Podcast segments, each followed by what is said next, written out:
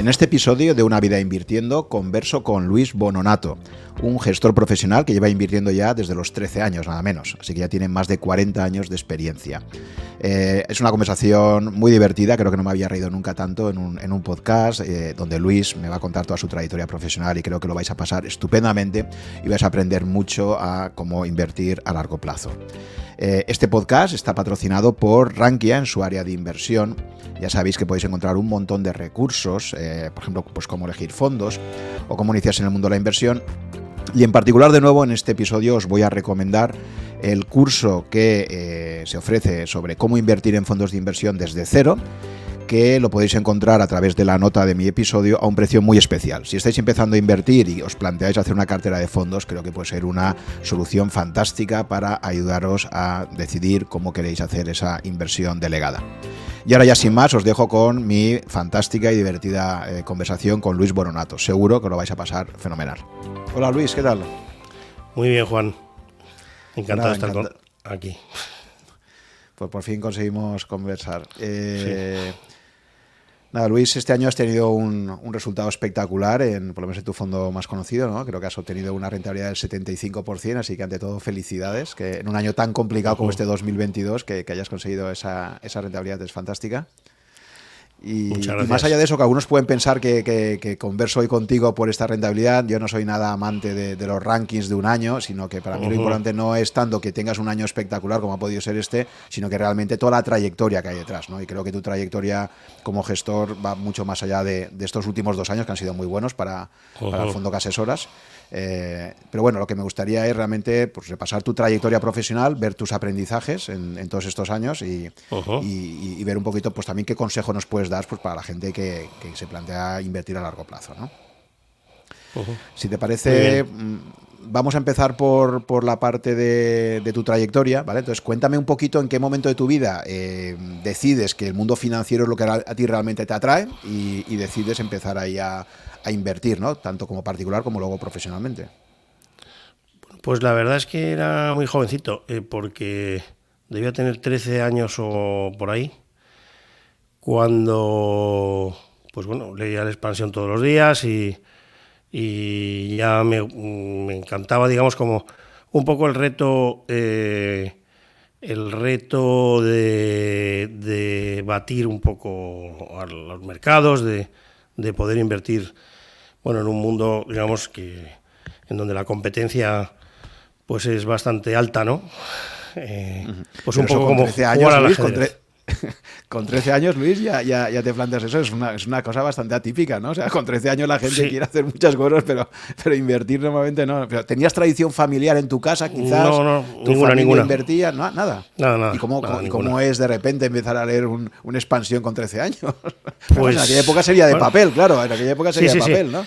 Entonces no había internet, no, las noticias no llegaban más que por el periódico, que es como se tomaban las decisiones y de hecho, pues mira, eh, antes de hacer nada, eh, pues decidí algunas empresas que, hacían análisis de compañías y me fui incluso a la redacción de Expansión eh, a hablar con el redactor, pues tenía 13 años o por ahí, claro, se quedó bastante sorprendido cuando me vio preguntándole, me acuerdo todavía, por Frimancha y Huyas de Coto Cortés que eran las dos empresas que, en las cuales pensaba pues poner un poquillo de dinero, eso de que, que tienes esos pequeños ahorrillos de tus 20.000 eh, pesetas. De, qué año estamos, ¿De qué año estamos hablando esto? ¿De qué, de qué año Pues 83, 84 sería que estábamos, claro, acabando de salir de la, de la larga crisis que habíamos tenido ahí, con toda la transición, las bolsas que habían estado hundidas durante muchos años, ¿no? Y ahí había entrado el gobierno socialista, año 82, ¿no? Con Felipe González, y estaba la cosa un poco cambiando poco a poco. Empezó a ponerse la cosa, sí.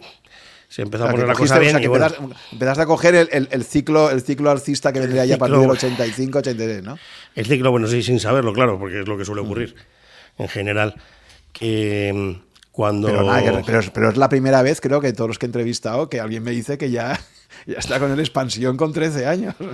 Bueno, de hecho, luego, eh, eh, bueno, me empezaba a ir bien y, y pues los amigos del cole me, pues, pues me decían, oye, pues eh, recomiéndame algo o tal. y al final, pues hasta me daban algún, algún dinerillo. Y mm, primero ellos y después incluso hasta sus padres. para para llevárselo en, bolsa, sí, sí. Oye, pero, pero tu familia, ¿qué, decía de esto? ¿Tus padres qué decían? O sea, porque tú de dónde sacabas el dinero para invertir. Bueno, pues, eh, pues llegué a tener varios millones de pesetas, la verdad. O sea, era un poco, eh, bueno, pues de locos, ¿no? Porque pues la contabilidad era por software Centauro, em, es decir, un cuaderno, vamos, o sea, eh, cuánto me ha dado cada uno, cuánto no, eh, qué es lo que tenía aquí allí, o sea, es que no había, o sea, yo creo que no sabía, vamos, no había ni ordenadores entonces, o sea, es que no, era una cosa bastante... Y las órdenes las iba por la mañana antes de ir al cole, las metía en el buzón del banco, que iban... Eh, pero bueno, sí, sí, Recuerdo incluso que... Si hoy fuera 28 de diciembre pensaría que me estás, me estás contando una broma. No, no, no, no, no, no, es así. De hecho, recuerdo, pues, pues cuando salió Repsol a bolsa, que debía ser en el año 87, 88, por ahí. O sea, que todavía era jovencito y no tenía más recursos que, bueno, pues ninguno, o sea, de estar estudiando en el colegio. Pues incluso el director de la oficina de turno, donde hacía más operaciones, que que al final, pues hombre, hasta incluso dentro de la oficina hacían algunas cuantas también, y me dieron un crédito de no sé cuántos millones de pesetas para entrar en, en Repsol, en la salida de bolsa. Sí, sí. pero, pero, ¿qué edad tenías en ese momento? Pues igual 17 años o por ahí. O sea, que ni siquiera eras, mayor de edad y te dan, y te dan un... Bueno, no recuerdo bien, ¿eh? O sea, eh, Tendría que mirar en los archivos cuando salía Bolsa Repsol se había pasado ya de los 18 o no, pero vamos, por ahí debió ser. Pues sí, sí, sí. Sí, con algunos sustos también, porque, bueno, la inversión entonces que hacía era bastante, digamos, cañera, ¿no? O sea, de, bueno, ganar. De, pues de, ¿cómo eran las mineras estas? Eh, mm, había un par de mineras, aparte de Aircross, compañías de este, de este estilo, ¿no? Bueno, pues básicamente tú, en aquella época, porque además en aquella época el acceso del particular a los mercados era muy limitado en España. Básicamente te podías comprar eh, acciones de compañías cotizadas en España. Fíjate que, que el continuo, creo recordar que el continuo se crea en el 88, o sea, es que ni siquiera existía un mercado continuo, ¿no? O sea, decir que tú imagínate, pues claro. Entonces tú empiezas haciendo un poco de stop picking, ¿no? de, eh, eh, cuando se creó el continuo de hecho, una de las primeras casas de inversión, que se llamaba Inverway, puso una oficina ahí en la calle Velázquez, donde me pasaba las mañanas. La verdad es que casi nunca iba a clase y me iba allí por las mañanas a ver el mercado todo el día y desde allí pues ya empecé a hacer órdenes también y, demás. La verdad me pasaba bastante rato allí por la mañana en vez de ir al colegio. O sea, que puedes decir que así como hay gente que ya de pequeñito ya quiere ser informático y están ya hackeando por ahí, lo tuyo, desde luego tu pasión por los mercados viene ya desde, desde bien joven, ¿no? Sí, sí, sí. Vale, entonces luego decides con algún, gran, algún gran susto. bueno, Ahora, hablaremos de susto y de aprendizajes porque cuando uno está en los mercados tanto tiempo como tú, si empezaste a los 13 años, pues imagínate si has tenido ocasiones para que el mercado te dé sustos, ¿no? eso, sí, sí, es, lo, eso es lo normal, ¿no? Eh, entiendo que cuando cumples 18 años, hablándolo con tu familia, pues al final decides estudiar económicas porque era lo más parecido ¿no? a, a lo que realmente te apasionaba, que era invertir, ¿no? Me imagino.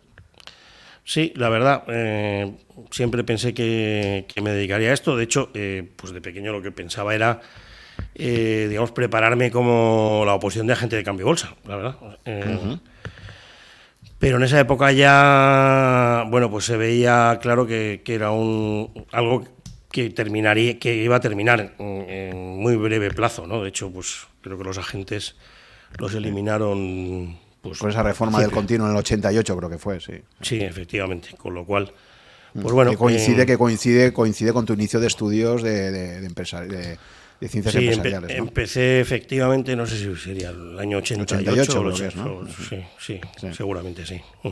Vale, entonces ya haces la, la carrera de, de cinco años no están de económicas y empresariales, ¿no? Y que supongo que no sé si te hizo muy aburrida o que ahí, ¿sabes? Bueno, la verdad es que eh, no fui prácticamente ni un día.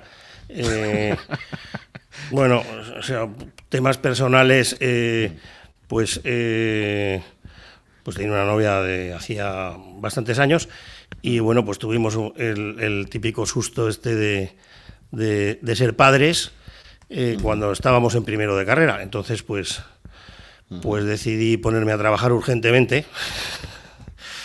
Y bueno, pues, pues empecé en Dresner Bank en el año 89. Efectivamente. Más motivado por esto que por otra cosa, claro. Ya, o sea, como conseguir, ya, conseguir ya unos ingresos porque ya tenías una familia que mantener y... Una responsabilidad que atender. y me puse pues bueno, pues me puse a trabajar eh, mientras que hacía la carrera, vamos. ¿Y, en aquella época era posible una persona que solo estaba con un año de, estudios de económicas ya directamente entrar a trabajar ahí en, un banco?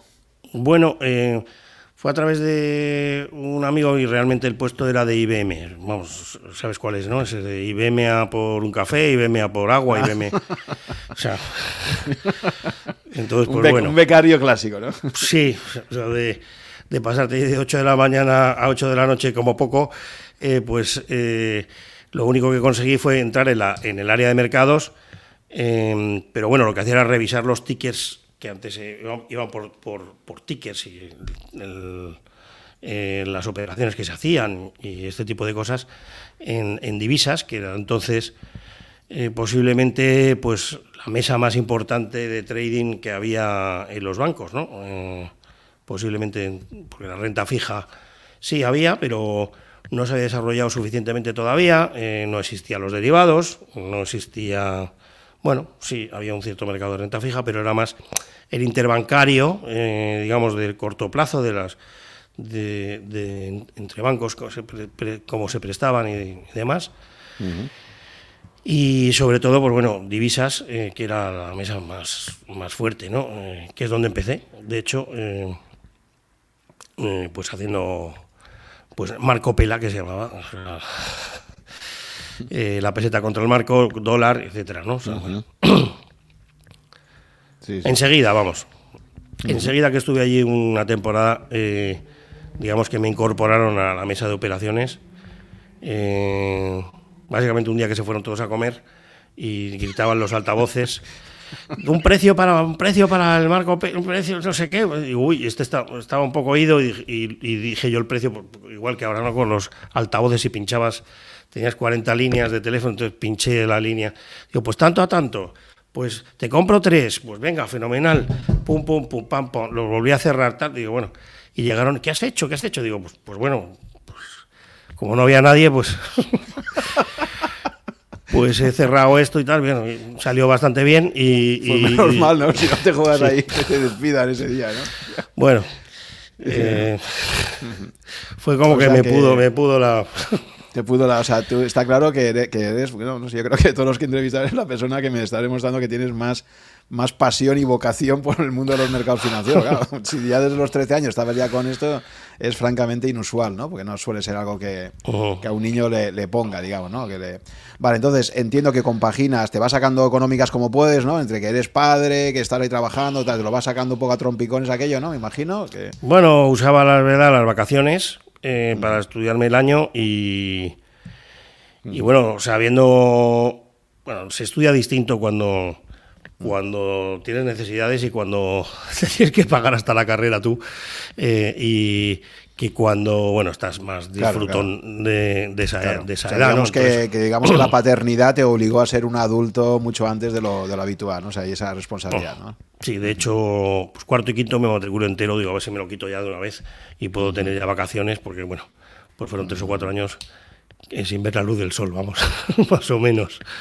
Pero bueno, básicamente sí, estudiaba pues lo que podían las vacaciones, también me echaban una mano, la verdad, en el banco, eh, pues darme esos días de exámenes, a lo mejor algún día libre más, o bueno. Y bueno, pues sí, pues fui llevando la carrera bastante bien, vamos, o sea que... Vale, no la, terminé, no la terminé en cuatro años de milagrito, la verdad. Muy bien, entonces ya una vez que finalizas, ya creo que te metes en el BVA, ¿no? Eh, inicialmente, sí, sí pasamos un equipo de personas. Yo antes de eso ya eh, empecé, bueno, empezaba los mercados de, primero los de plazo, en los cuales pues se operaban los bonos eh, a distintos a distintos plazos, ¿no? O sea, como un poco como los vencimientos que, que se hay ahora mismo de, en los mercados de, de, futuros de marzo, junio, etcétera, ¿no? Pues se operaban los bonos que había, la renta fija, pero pues pues a septiembre, a octubre y a diciembre, imagínate, ¿no? Entonces, pues bueno, em, Eh, iban a empezar ya los mercados de futuros, o no sé si empezaron todavía cuando estaba. Sí, empezaron yo creo los mercados de renta fija, de futuros. Y bueno, esto era algo que no sabía nadie allí, porque era una cosa nueva, y viendo que iba a salir, pues, pues me lo estudié todo lo que pude sobre, sobre el tema para cuando lo pusieron en marcha, pues bueno, pues, pues joder, ¿qué va a salir esto? ¿no? O sea, ¿qué, qué, qué hacemos? Digo, pues levantar la mano, digo, yo que ya me lo sé. cómo, cómo puede funcionar y demás. Y entonces, pues bueno, pues estuve eh, una temporadita ya en renta fija, después de, de, pues haber pasado pues dos o tres años allí zurrándome en, en las divisas. y empecé pues un poco también con, los, con, los, con, los, con los futuros y demás, ¿no? Que, que empezaban entonces. Y de ahí, bueno, bueno, sí, nos fuimos un equipo, que éramos eh, tres, del banco eh, que, entramos en, en, lo que era el Banco Exterior, que después se hizo Argentaria y terminó siendo BBV, vamos. vale. Bueno. Luego de ahí pasas al Deutsche Bank, ¿no? Creo, más tarde. Sí, allí en, en Argentaria estuve básicamente haciendo renta fija, o sea, todo el desarrollo de los mercados de, de futuros y también de opciones. Y allí sí que había un equipo grande, eh, el cual yo llevaba más o menos la parte de derivados y, lo que descubrimos, especialmente desde el punto de vista de aprendizaje, pues fue cómo era posible ganar dinero eh, haciendo, de, haciendo eh, la función de la banca, ¿no? o sea, haciendo el bid offer. los mercados entonces de renta fija tenían unos diferenciales de compra y venta muy grandes, a lo mejor había un 1% entre el precio de compra y el precio de venta en cada bono, ¿no? Em, entonces, pues bueno, hicimos una estrategia que, lo que suponía era que, cotizábamos todos los bonos, todos, todos los futuros, todas las opciones, todo eh, haciendo precio constantemente de compra y venta, mucho más estrecho que el resto, de forma que conseguíamos pues un, pues unos porcentajes de, de digamos, de, mercado, una cuota de mercado altísima, de todo el negocio, pues 30, 40%.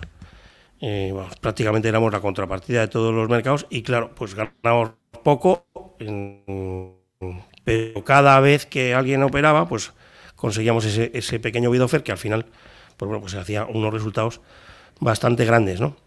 Em, con unos riesgos pues, relativamente limitados, ¿no? Y bueno, pues era una temporada además que también se apuntaban todas las operaciones en un papel, o sea, que bueno, o sea, había el boletero, el, pizarrero, o sea, teníamos ese tipo de, de ayudas, ¿no? A la, a la, actividad. Ocho pantallas, o sea, 40 teléfonos, vamos. O sea, que era muy entretenido, sí, como las pelis. Como, esa fue la época en la que, si recuerdas, año 92, la famosa crisis de las divisas, ¿no? Cuando ahí Soros consigue, consigue, bueno, él y otros especuladores consiguen demostrar pues, que hoy en día un banco central no puede ir contra el mercado en el Forex, ¿no? y, consiguen que la libra esterlina y la libra italiana también se salgan del sistema monetario europeo. Eh, eso, eso fue un episodio financiero muy, muy conocido, ¿no? Y, supongo que también eso fue en tus inicios ahí, ¿no? En, en Argentaria. Sí, No sé cómo, cómo viviste esa situación, ¿no? De las divisas, tal, porque tú, como ya venías de estar operando con divisas antes, ¿no? Bueno, esa la verdad es que no. Lo recuerdo como un poco de periodo de volatilidad sin más. La que fue realmente gruesa fue la crisis que vino después en el mercado de bonos, si no recuerdo mal, desencadenada, pues no me acuerdo qué país, eh, qué pasó, pero vamos, esa sí que fue, eh, digamos, eh, fuerte desde un punto de vista de los del tipo de posiciones que teníamos y los balances de los bancos que estaban muy concentrados en, en, activos de renta fija. Y supuso un golpe durísimo para casi todas las entidades españolas. Y lo que, lo que ocurrió además que fue un mercado que, en el cual digamos que hubo un, un blackout, o sea, eh, eh, desapareció el mercado, vamos. Eh, se hacían operaciones de, de 3%, 5%, una tras otra, o a la vez incluso, vamos. bueno, ahí sí que hubo un periodo de volatilidad bestial, vaya. O sea, Vale. Eh, de ahí saltarás ya luego al Deutsche Bank, ¿no? A partir del 96. Sí. ¿Para un poco hacer lo mismo o ya tocas otras cosas? O Sí, básicamente lo mismo. Ahí estuve haciendo, básicamente ocupándome de la renta fija, especialmente y con derivados futuros y demás. Bueno, sí, básicamente lo mismo, sí. O sea, que seguía siendo un especialista, digamos, tu, tu campo de especialidad era la renta fija, pero operando con, derivados fundamentalmente, ¿no? Era un poco tu, tu área donde eras más, tenías más experiencia, ¿no? Derivados o no, o sea, porque el derivado y el contado en un banco eh, es prácticamente es lo mismo. Eh, lo que tienen las entidades financieras es que la renta fija mm, de gobiernos no les consume ningún riesgo en el balance, entonces, pues bueno, pues se puede, digamos, desde un punto de vista de cuenta propia, es decir, de, inversión por cuenta propia, es quizá el instrumento donde menos restricciones hay, eh, o nunca había, o de hecho, eh, para tomar riesgos, digamos, para, eh, para operar como, como trading por cuenta propia, o prop trading que se ha llamado siempre, ¿no? O sea, que es un poco lo que, lo que hacíamos al final, ¿no? Vale, y tú, durante toda esta década de los 90, eh, tú a nivel personal, supongo que ya como inversor también particular ibas invirtiendo, entonces ahí tu forma de invertir, eh, entiendo que no tenía nada que ver con lo que era tu trabajo profesional, ¿no? O sea, tu, tu cartera que te ibas haciendo ahí, un poco cuál era tu, tu estrategia de inversión en aquella época, como, como particular, digamos, ¿no? Con el dinerito que tú. O, bueno, a lo mejor quizás tampoco generabas mucho ahorro porque si acababas de tener familia y tal, pues igual se te iba todo con los gastos domésticos, ¿no? Ninguno, ninguno. O sea, O sea, que claro, que no te planteabas como inversor nada porque, porque no generabas ahorro, básicamente, ¿no? Tenía, tenía mi hipotequita, mi otra hipotequita, eh, tres niños, o sea, vamos, eh, la verdad es que no daba para mucho. Tampoco los salarios eran de banca de inversión entonces en esa época en España, salvo casos contados eh, pues de algún banco extranjero. pues bueno, o sea, Banco Exterior Argentaria era un banco que venía que, la gente entraba de funcionario. O sea, que es que, bueno, la mentalidad entonces tampoco era. Era de Goldman Sachs, vaya, o sea. Sí, en nuestra cultura financiera veníamos de, veníamos de muy atrás, ¿no? Vamos, que poquita cosa hacía, bueno, de vez en cuando a lo mejor, pero mm. lo poco que hacía lo solía hacer con derivados, eh, lo que yo entendía, eh, o bien de bolsa o bien de, de renta fija, Mm. y tampoco hacía unas carteras, digamos, de inversión de largo plazo. Sí, quizá a lo mejor, pues, que entonces sí se hacían aportaciones a planes de pensiones, bueno, pues, pues un mm. poco de renta variable, y tal, pero vamos, muy mm. poca cosa. Vale, entonces ya llega el momento que te planteas dar el salto ya a gestionar tú, ¿no? Creo que es en el 2000, a partir del 2000, cuando, cuando ya vas a empezar a, dar el salto como gestor, ¿no? Es el momento en el que saltas a, como socio a CM Capital Markets, ¿puede ser?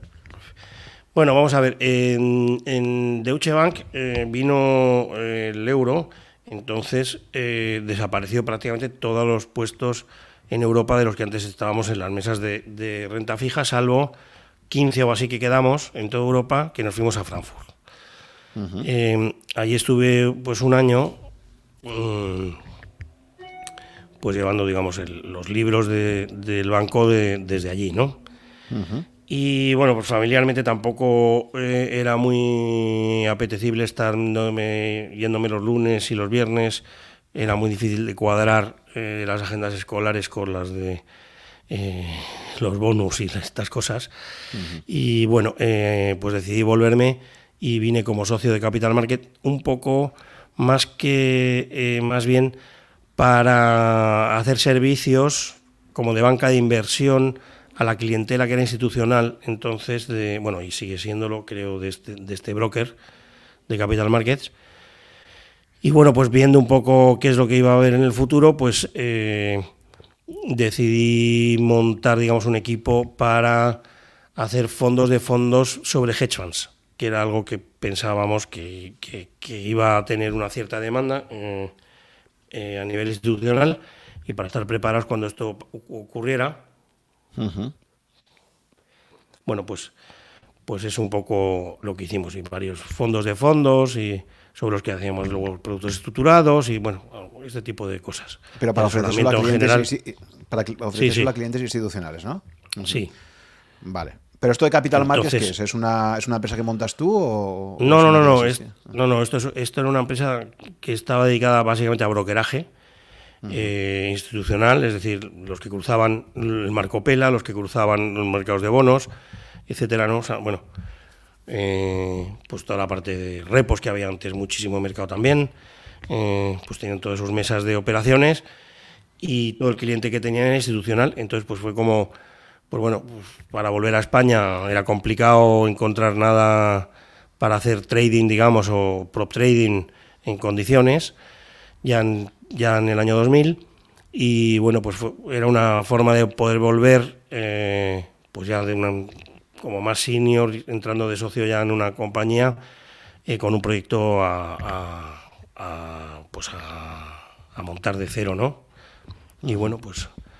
Cuando, pues hablas de, cuando hablas de prop trading, te refieres a proprietary, proprietary trading, ¿no? Sí, sí. ¿Puedes, explicar un poco a los oyentes qué es esto? Porque claro, piensa que al final nuestro oyente es fundamentalmente un, inversor particular que, no conoce. Sí, bueno.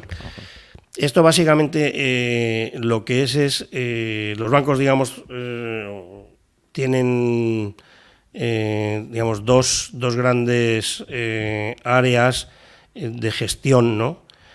Una, digamos, que es el propio balance, lo que le llaman el ALCO, el, el activo y pasivo, en el cual, pues, pues las cuentas de corrientes pues, se pueden machear con hipotecas o se pueden machear con créditos a consumo o, bueno, se controla un poco cuál es el nivel de capital, etcétera, ¿no?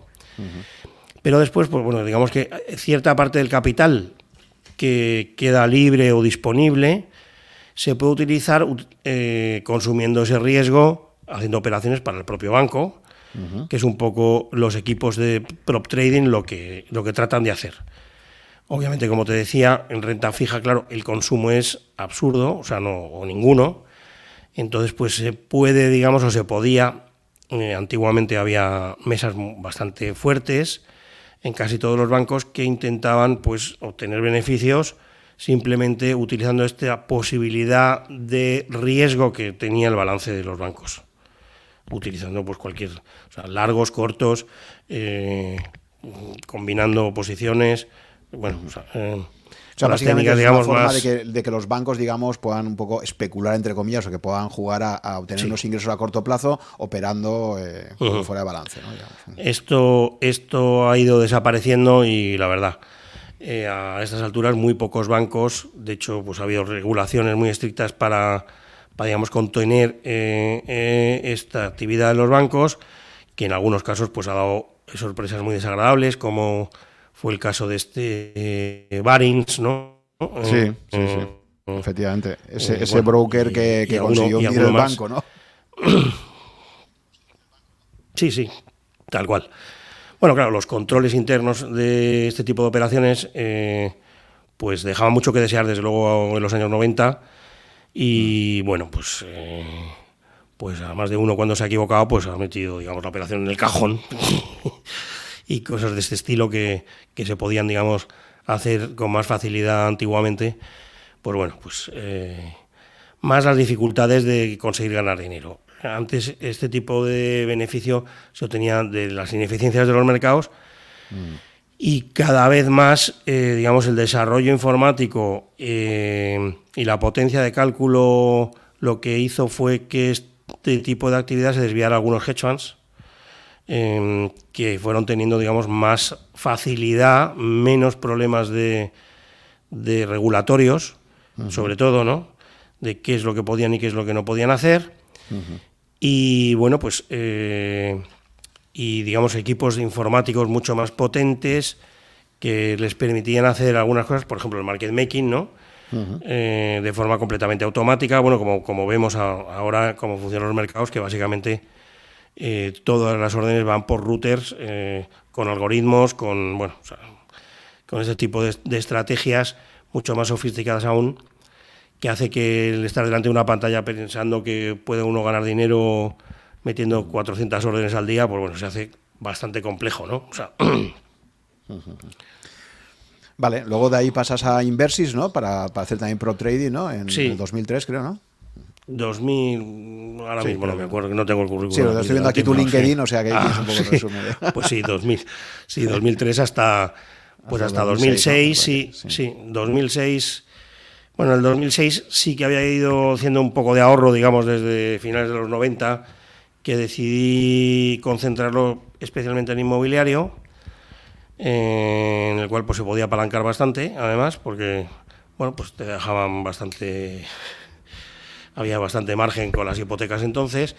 Sí, eh, recordemos un poco, fue, fue, el momento ese de la burbuja, porque claro, en España, al entrar en el euro, nos empiezan a aplicar los tipos de interés europeos, como Europa en general estaba bastante estancada, y España, igual que Irlanda, iban como un tiro, pues claro, aquí en España fue como cuando los bomberos hay un incendio y van y te tiran gasolina, en vez o sea, nos, nos vino, claro, aquello fue tipos de interés bajísimos con la confianza que daba a invertir en euros en vez de en pesetas y España pues del 2000 hasta el 2000 hasta que llega la gran crisis del 2008 por aquello va a ser vamos la gran burbuja inmobiliaria no tal cual de hecho eh, bueno o sea que mi principal criterio para invertir era ese eh, que había una diferencia enorme entre los tipos de interés eh, que se podían obtener en el mercado inmobiliario a favor del mercado inmobiliario con unas digamos, rentas que iban subiendo muy rápidamente y los tipos de interés que se podían obtener, claro, que estábamos hablando de tipos del 2, que eran algo impensable.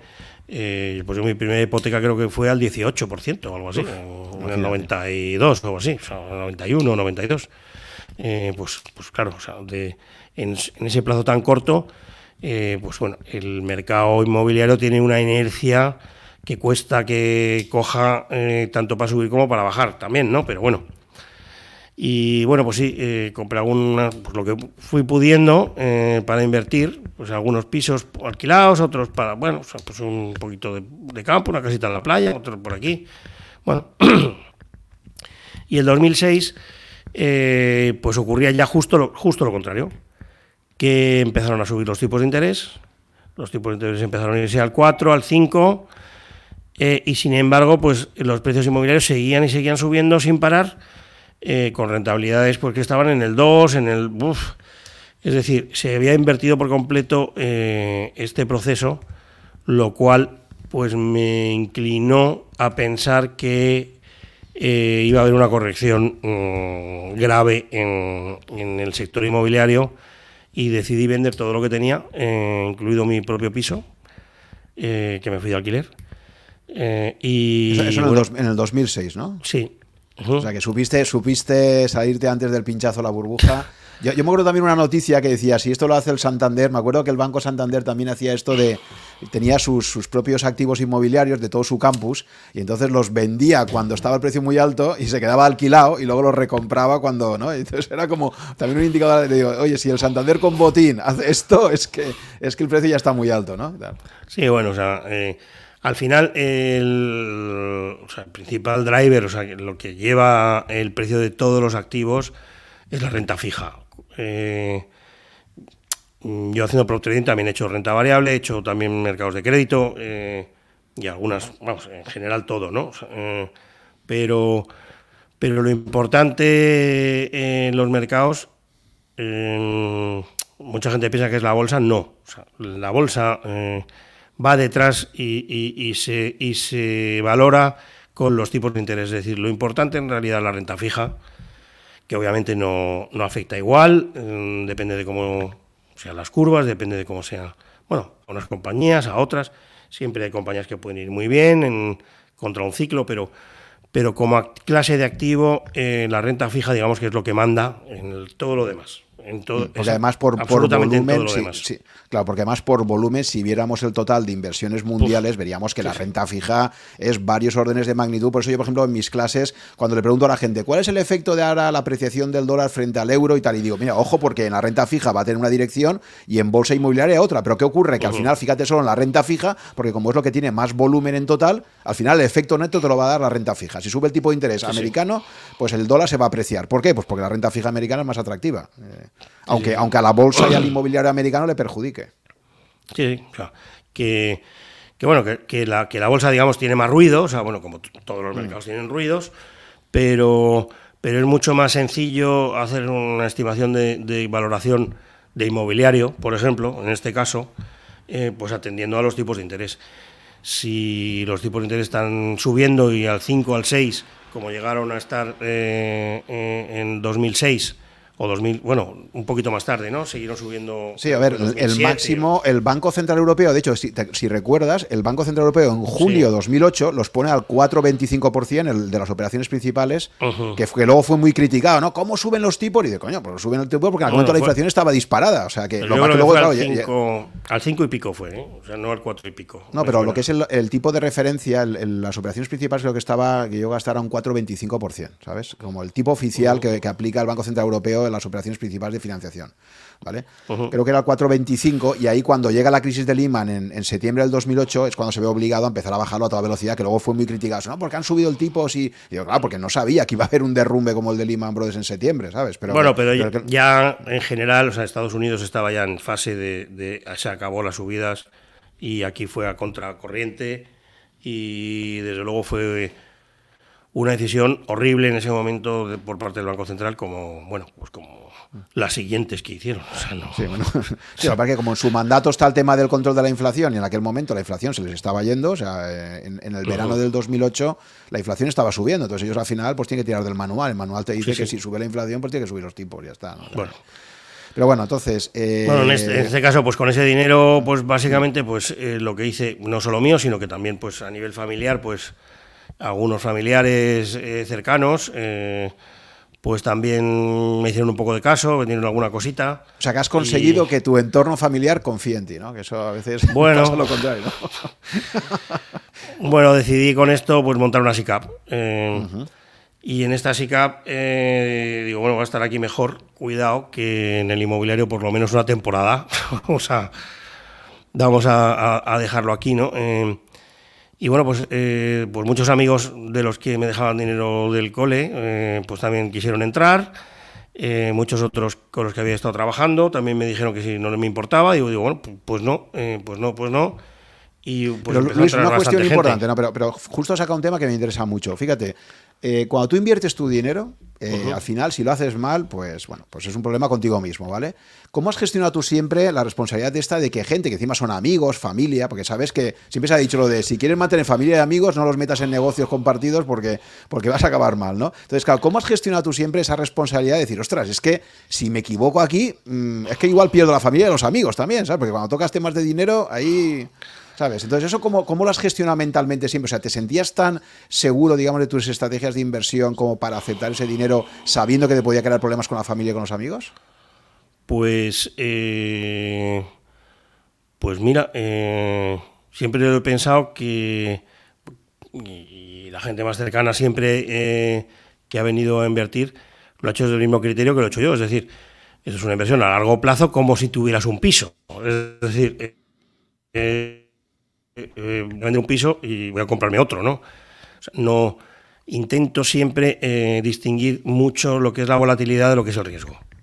Eh, es decir, es cierto que en algunos momentos pues tienes o he tenido posiciones a lo mejor con cierto riesgo, pero pero muchas ocasiones es más volatilidad que riesgo. Es decir, por poner un ejemplo tonto, a lo mejor pues en oro puedes tener cierta volatilidad, pero riesgo, pues bueno, o sea, no vas a arruinar a nadie. No, eh, no es lo mismo que tener bonos de, de yo qué sé, de, empresas eh, que se pueden ir al galete mañana y te has quedado a cero, ¿no?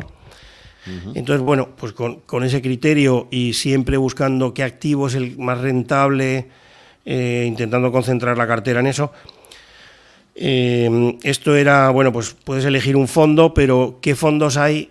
Mm, yo cuando empecé y ahora pues, sigue habiendo casi el mismo problema, ¿no? ¿Hay algún fondo que decida, sin que yo tenga que moverme de ahí, cuál, eh, si ahora tengo que estar en renta variable, si ahora tengo que estar en renta fija, si ahora tengo que estar en emergente, si ahora tengo que estar en Estados Unidos, si ahora tengo que estar, eh, bueno, o sea, en qué activo, ¿no? En, materias primas, en, en oro o qué, en qué grado, en qué combinación, eh, cuántos fondos hay de, ese estilo. Y la verdad es que había muy pocos, por decir ninguno. Los que había, eh, o los que hay, en general lo, suelen hacer bastante mal, porque yo creo que es un problema de, eh, de estar encasillado dentro de, de, una gran gestora en la cual, pues lo que prima siempre es eh, salir en la prensa eh, sin llamar la atención. Entonces, pues, pues se desperdician las grandes oportunidades que suelen ser precisamente en esos momentos cuando se pueden acceder. Es decir, pues recuerdo la crisis inmobiliaria del 2011-2012, bueno, como pudimos estar comprando bonos con unas garantías eh, tremendas mientras se iban y se seguían desplazando los mercados y bueno, pues me daba lo mismo, quiero decir, o sea, no si tuvimos pérdidas abultadas en ese caso, pero eran pérdidas de valoración, no eran pérdidas reales, o sea, de, bueno, sabíamos lo que estábamos haciendo, o sea, comprar un bono al 8 que se vaya al 11, pues bueno, o sea, ¿qué vamos a hacer? O sea, pues compraremos más, o sea, ¿no? Eh, si ese a 11, tiene una de precio, a, 11, a 11 de precio, ¿no? ¿Te refieres?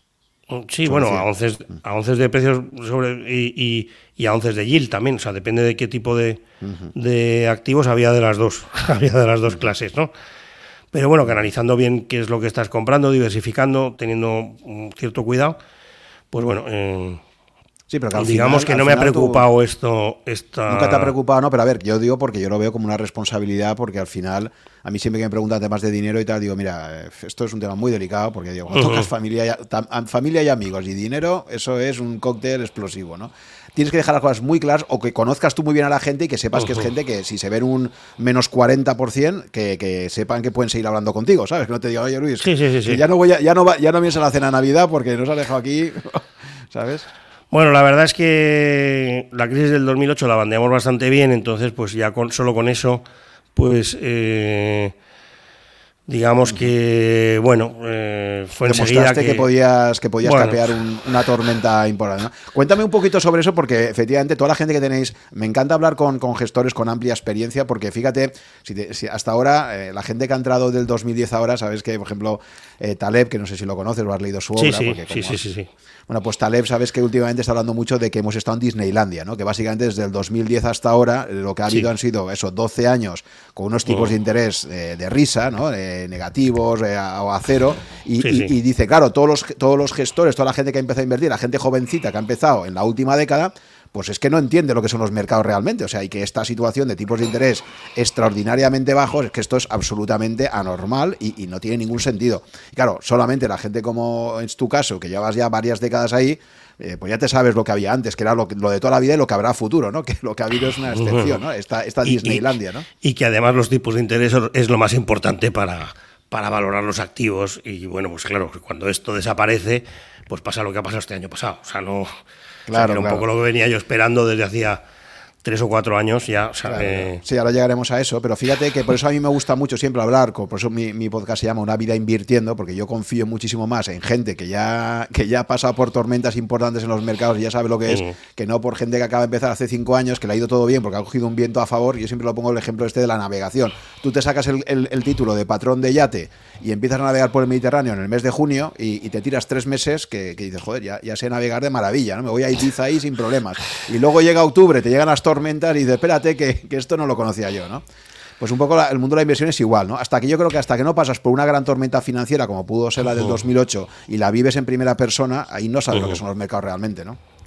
Sí, sí, vamos. Eh, el 2008, eh, bueno, eh, era un poco viendo que me había salido todo el inmobiliario. La verdad es que no era consciente del problemón que podía suponer para, para generar el resto de activos, especialmente la bolsa, ¿no? Pero claro, pues ya tenía un poco de, de, la mosca detrás de la oreja.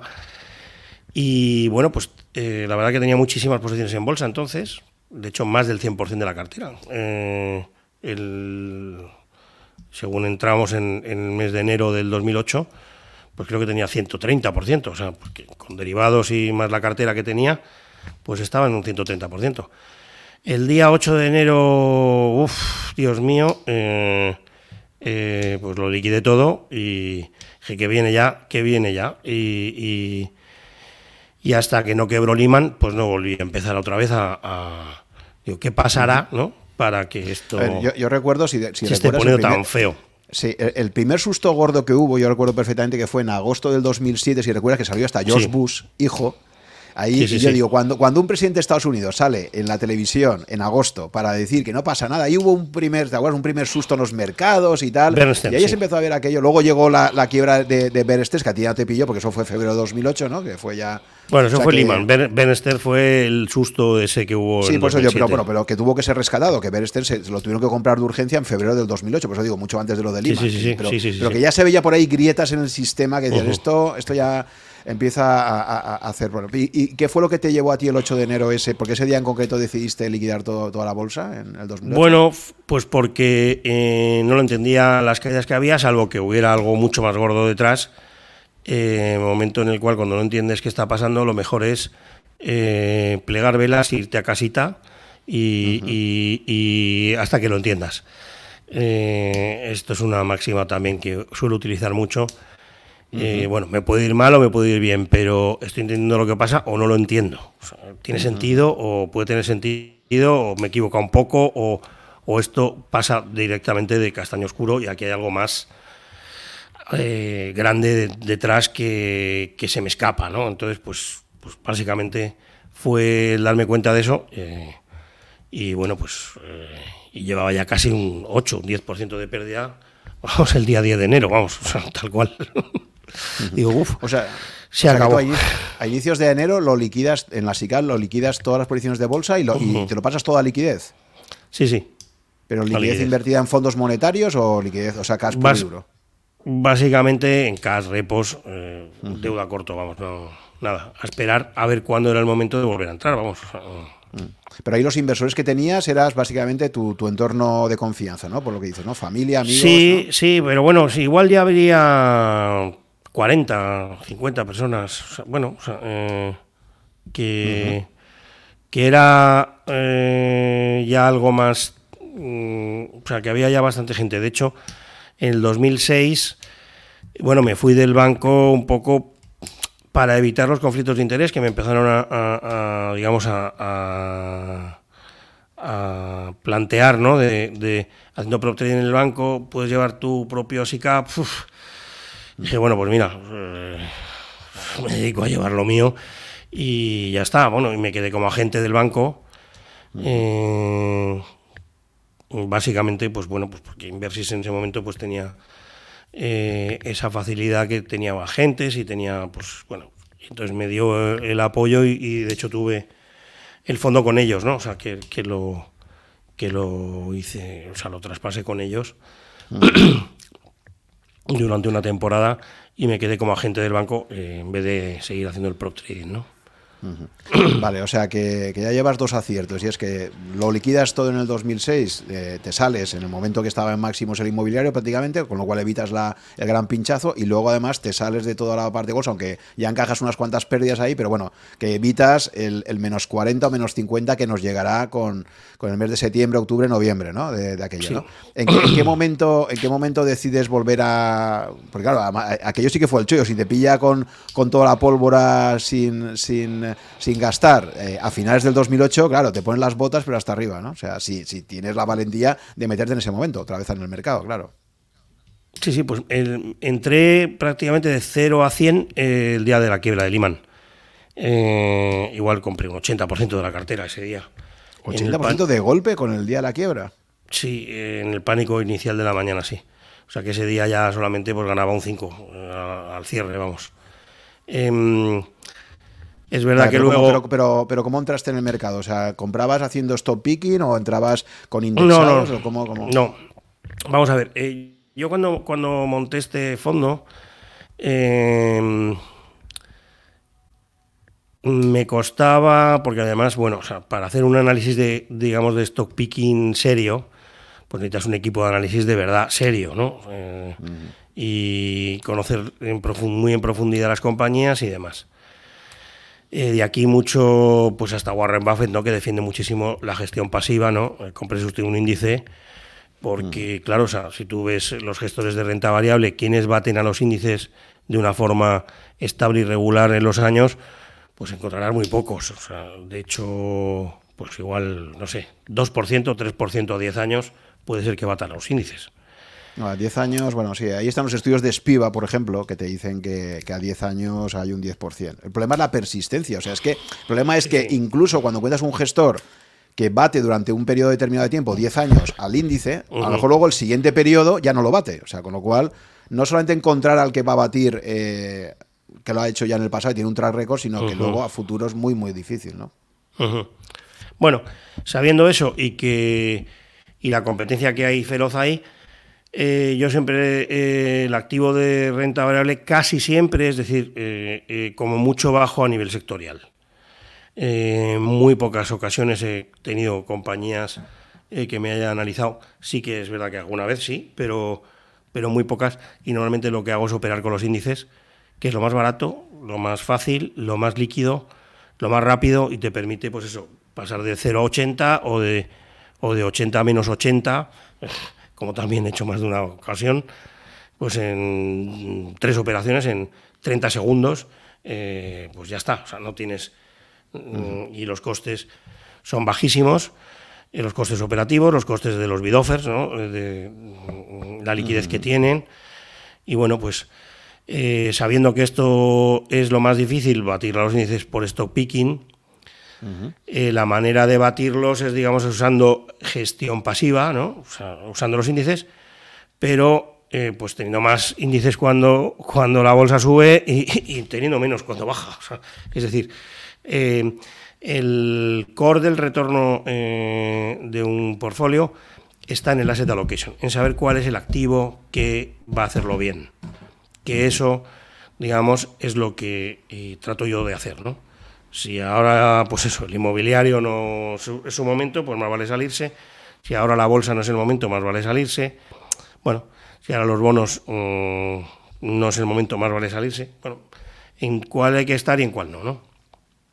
Para que en índices eh, el renta variable es fácil, relativamente fácil, ¿no? El SP500, sí. El problema que lo tienes es cómo te, cómo, qué índices utilizas en renta fija, porque en renta fija sí que ahí el tema de índices es muchísimo más complicado, ¿no? Ahí tienes, en Europa tienes, eh, bueno, los bonos sobre la deuda alemana, eh, Buxel, Bobels, 5 años, 10 años, 30, que bueno, al ser todo sobre el mismo emisor, sí que permites por lo menos eh, el controlar por los riesgos de curva o el posicionamiento a más o menos plazo. Es verdad que el riesgo de crédito inherente a lo mejor a los gobiernos, pues hay que hacerlo ya en otro, hay que hacerlo con operaciones a contado, que, y los fondos normales UCITS tienen ahí poco, tienes poca, poca capacidad de, de, operar en digamos, en corto, ¿no? Sobre todo, eh, pues de bonos eh, periféricos o, bueno, eh, pero sí que es verdad que, bueno, que, hay que, que ahí sí que, digamos, nos, lo estudiamos bastante mejor en renta fija, en que entramos, pero lo cierto es que también hacemos muchas veces como si fueran cestas, es decir, principios de la década del 2010, que el crédito estaba con muchísimo diferencial y veíamos que era un activo donde había que estar, pues tuvimos una cartera de crédito bastante grande, en la cual lo que buscábamos era, pues, eh, tipo, por estilo de compañía con cierto margen de spread, es decir, rating y margen que cuadrara un poco y sobre eso, pues, diversificando, pues, tener una cesta, ¿no? Eh, suficientemente amplia y ya está. Vale, ahora llegaremos ahí si quieres, porque claro, que tuvimos, eh, aquí en Europa tuvimos dos grandes crisis. Primero fue la crisis del 2008, de bolsa fundamentalmente, y luego tenemos del 2010 al 2012 toda la crisis de, eh, sí, sí, no, pero Grecia ya está ya en, la primavera del 2010, ¿sabes? O sea, entonces toda la crisis de deuda soberana que nos comemos en Europa del 2010 al 2012, que esa también, o sea, fue la segunda derivada, ¿no? De todo esto. Sí, sí, eh, Por, completar primero ese periodo, para ver un poco también cómo te posicionas estratégicamente y tal, entonces eh, me dices que el día de, la quiebra de Lehman Bros, el 15 de septiembre, ahí te metes ya en bolsa saco, entras, que, hay que tener, hay que, hay que tener una templanza especial para entrar un día como ese, ¿no? bueno, o sea, lo que tienes es que, es que saberlo de antemano, es decir, cuando eh, los mercados empiezan a comportarse así, es que hay algo detrás que no conoces y que saltará. Ese día que se produce un pánico tremendo, suele ser, suele ser eh, el momento en el que se hace el bajo de mercado, ¿no? Hay que ver un poco también pues, los volúmenes, el movimiento extremo, bueno, o sea, eh, pero claro, si, si, si no has tenido, si no tienes posición ninguna, pues mm. bueno, o sea, no pero que entrar tan mm. rápido antes, porque, bueno, pero típicamente eso empieza y es un efecto cadena, porque además luego los siguientes días fueron, yo recuerdo que cada día que pasaba ahí era un susto nuevo, ¿no? Al, año, al día siguiente ya tienen que rescatar, eh, creo que fue Merrill Lynch, que lo, que lo compran de urgencia, lo compra Bank of America ahí con la ayuda del gobierno americano, al día siguiente rescatan a IG, la mayor aseguradora del mundo, o sea, es que ahí cada día era como parecía que, que era un thriller que que no tenía fin, ¿no? Entonces, claro, dices, no sabes hasta dónde va a ir el mercado hacia abajo, porque, claro, era todo una concatenación de malas noticias y de, una situación absolutamente descontrolada, ¿no? Sí, sí, sí. De hecho, no fue el bajo y, al poquito tiempo, pues eh, también decidí que, había que esperar que todavía le quedaba, le quedaba algunos coletazos eh, impredecibles. Y bueno, pues estuve esperando de nuevo eh, hasta un poco más final de año, donde fuimos ya empezando a a construir una cartera y durante el principio ya del, del año siguiente un poco más eh, poquito a poco, ¿no? O sea, eh, mm. no, que tampoco te esperabas, claro, es que nadie podía saber que si iba a ser la mayor crisis desde, desde el 29, ¿no? O sea, tú tienes una caída de mercado un día y a lo mejor crees que puede ser, pues, pero claro, no, no sabías que te ibas a meter en, en esa Bueno, no, es que, ¿no? bueno no, no fue ese día, o sea, es que iba, o sea, estaba muy enrarecido el ambiente y, mm. y bueno, pues... Eh, Sí, la verdad es que tenía pinta de que venía algo gordo, ¿no? Pero que era Lima o que era o cuánto se iba a llevar por delante luego, bueno, o sea, y cuáles iban a ser las medidas, bueno, o sea, sí, la verdad es que era para tener reflejo, sí. Luego llega eh, el año 2010, como decimos, nos llevamos el gran susto en Europa de que de repente descubrimos que el Estado griego dice, con el cambio de gobierno, dice, no, que, que las cuentas estaban amañadas, que esto que os he contado no estaba bien y que, bueno, básicamente nos podemos pagar la deuda. O sea, aquí o refinanciamos todo esto o, o hacemos un default y nos vamos del euro. Y se monta la gran, la gran movida. Eh, Europa no está preparada para eso. Y claro, y de repente descubres que montones de bancos europeos estaban cargados hasta arriba de bonos soberanos griegos, que hasta ese momento, como tú decías antes, se consideraban de riesgo cero, o sea, los tienes en los balances ahí como tal, y de repente se descubre que todo lo que parece, pues yo creo que, hemos aprendido tanto en estos últimos 20 años, ¿no? De, de que realmente no existe ningún activo libre de riesgo, ¿no? O sea, que al final todo tiene sus riesgos y por mucho que te digan que es deuda soberana de un Estado, fíjate que hasta, hasta Estados Unidos le quitaron la AAA en un momento dado, ¿sabes? Que recuerdo que le bajaron el rating, o sea que realmente no hay nada totalmente libre de riesgo, ¿no? Supongo que, que compartes esa opinión conmigo, ¿no? Completamente, de hecho, eh, bueno, eh, hay una teoría que se llama el CAMP que, que digamos, modificado en parte en algunos ratos libres precisamente por este criterio. Pero vamos, eso da para más de dos horas. Vale. Y, entonces, ¿cómo te pilla a ti eh, cuando, llega, cuando llega el gran susto de, la, de los bonos griegos y a partir de ahí, bueno, luego tenemos el, el, la suspensión de pago, bueno, el, rescate de Irlanda, luego el rescate de Portugal, eh, Chipre, en Chipre descubrimos cosas tan surrealistas como que, como que los depósitos de más de 100.000 euros ya no se van a cubrir, eh, Corralito de Chipre, luego Corralito de Grecia, o sea, aquello fue España, al final rescate, que sí de todo, de parte, al final se acaba rescatando la parte de las cajas de ahorros. O sea, que fueron dos añitos esos de 2010, 2011, 2012 realmente movidos, ¿no? Eh, en ese periodo temporal, ¿tú cómo, llevas toda parte sí. Pues mira, en, concreto en Grecia eh, llegué a tener un 20% de la cartera, eh, lo cual pues puede parecer una locura. ¿Pero cuándo? ¿Antes o después de...? Antes, antes, de, antes de, dar el default, digamos que ya era claro que habría que hacer una reestructuración eh, de alguna manera para solucionar aquello. En principio los bonos eh, funcionan par y paso, es decir, tienen todas las mismas características y derechos eh, económicos y en un escenario así, pues el retorno que va a tener un inversor es igual el de un bono a tres años que el de uno a 30. Grecia tenía entonces unos bonos sobre, ligados a inflación de muy largo plazo que cotizaban a precios muy bajos. Eh, con los diferenciales que había entonces en el mercado. Si los bonos estaban ya a 70, mm, más o menos, ¿no? Entre 70 80, los bonos normales, eh, porque la gente descontaba una posibilidad de que hubiera una quita de pues, un 25, un. Bueno, que era algo mm, que pudiera pensarse que, que ocurriría, estos bonos estaban ya por debajo de 30, estaban 26, 25, por ahí. Entonces, bueno, eh, contando que habría una quita eh, que podría llegar al 50%, pues nos parecía muy sensato pues comprar bonos de estos a 25.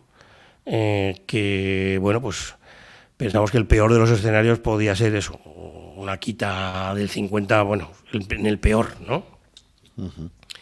Efectivamente es lo que ocurrió, pero de una forma, mm, eh, para que hubiera una quita del 50, se cambiaron las leyes con efectos retroactivos y el Banco Central se hizo acreedor preferente.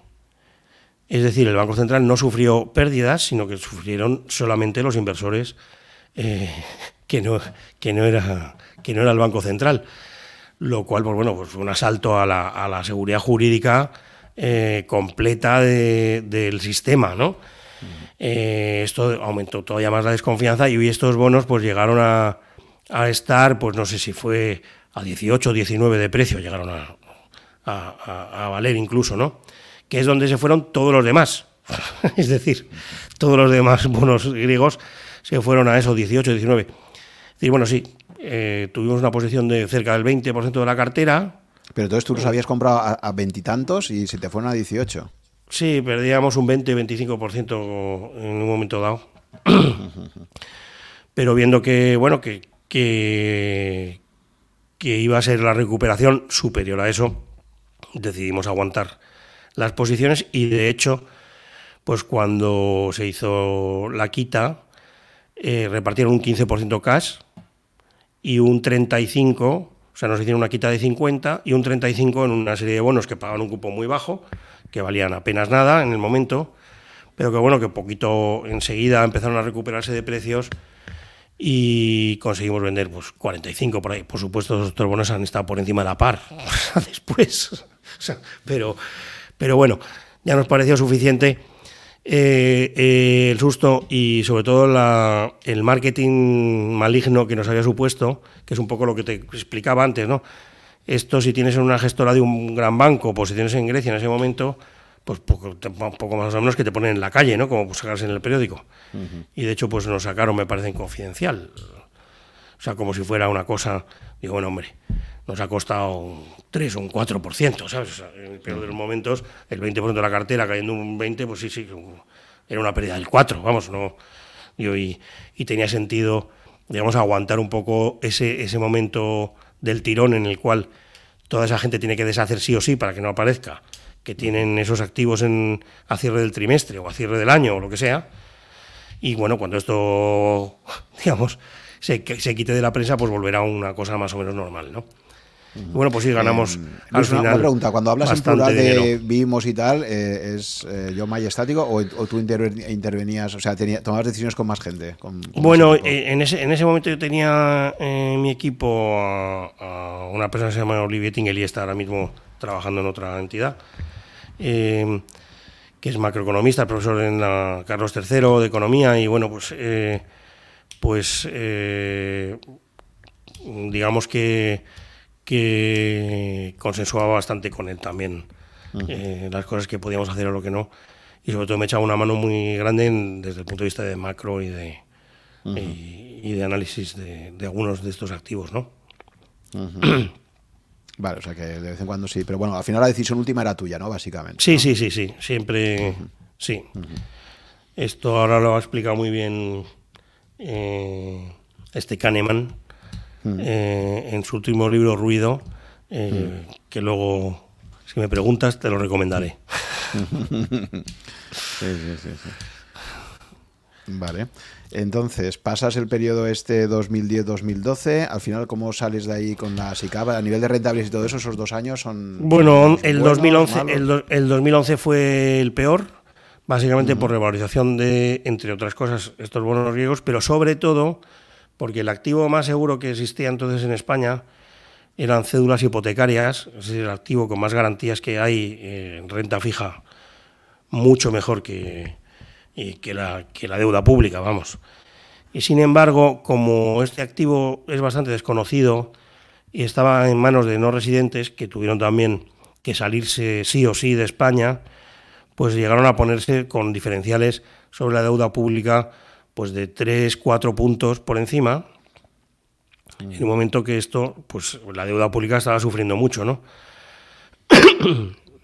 Aquí sí que decidimos que era el activo eh, estrella para jubilarnos eh, y empezamos a comprar rentabilidades en torno al 8%, precios que serían 65, cosas así. Y estos bonos sí cayeron hasta 45, 40 de precio incluso. Y nos dieron, nos dieron un año 2011 pues que terminamos peor que el 2008, vamos, no llegó a un 20 de pérdidas, pero bueno, sí 15, 17 o algo así. Que yo creo que es el año peor que ha habido de todos. Pero bueno, como te decía antes, eh, entendiendo la volatilidad y el riesgo, pues el riesgo era eh, nada y era simplemente una cuestión de esperar el obtener esos retornos, porque dices, bueno, pues he perdido un 20, pero si es que en dos años lo he recuperado solo con los cupones, esto es imposible que quiebre eh, y es el activo que hay que estar, ¿no? Y llegamos a incrementar la cartera incluso hasta el 70 y tantos, 80% simplemente en, en, estos, en este tipo de bonos, ¿no? En cédulas hipotecarias. Que bueno, fueron los que los siguientes años nos dieron unos resultados eh, estratosféricos también, vaya, o sea, no...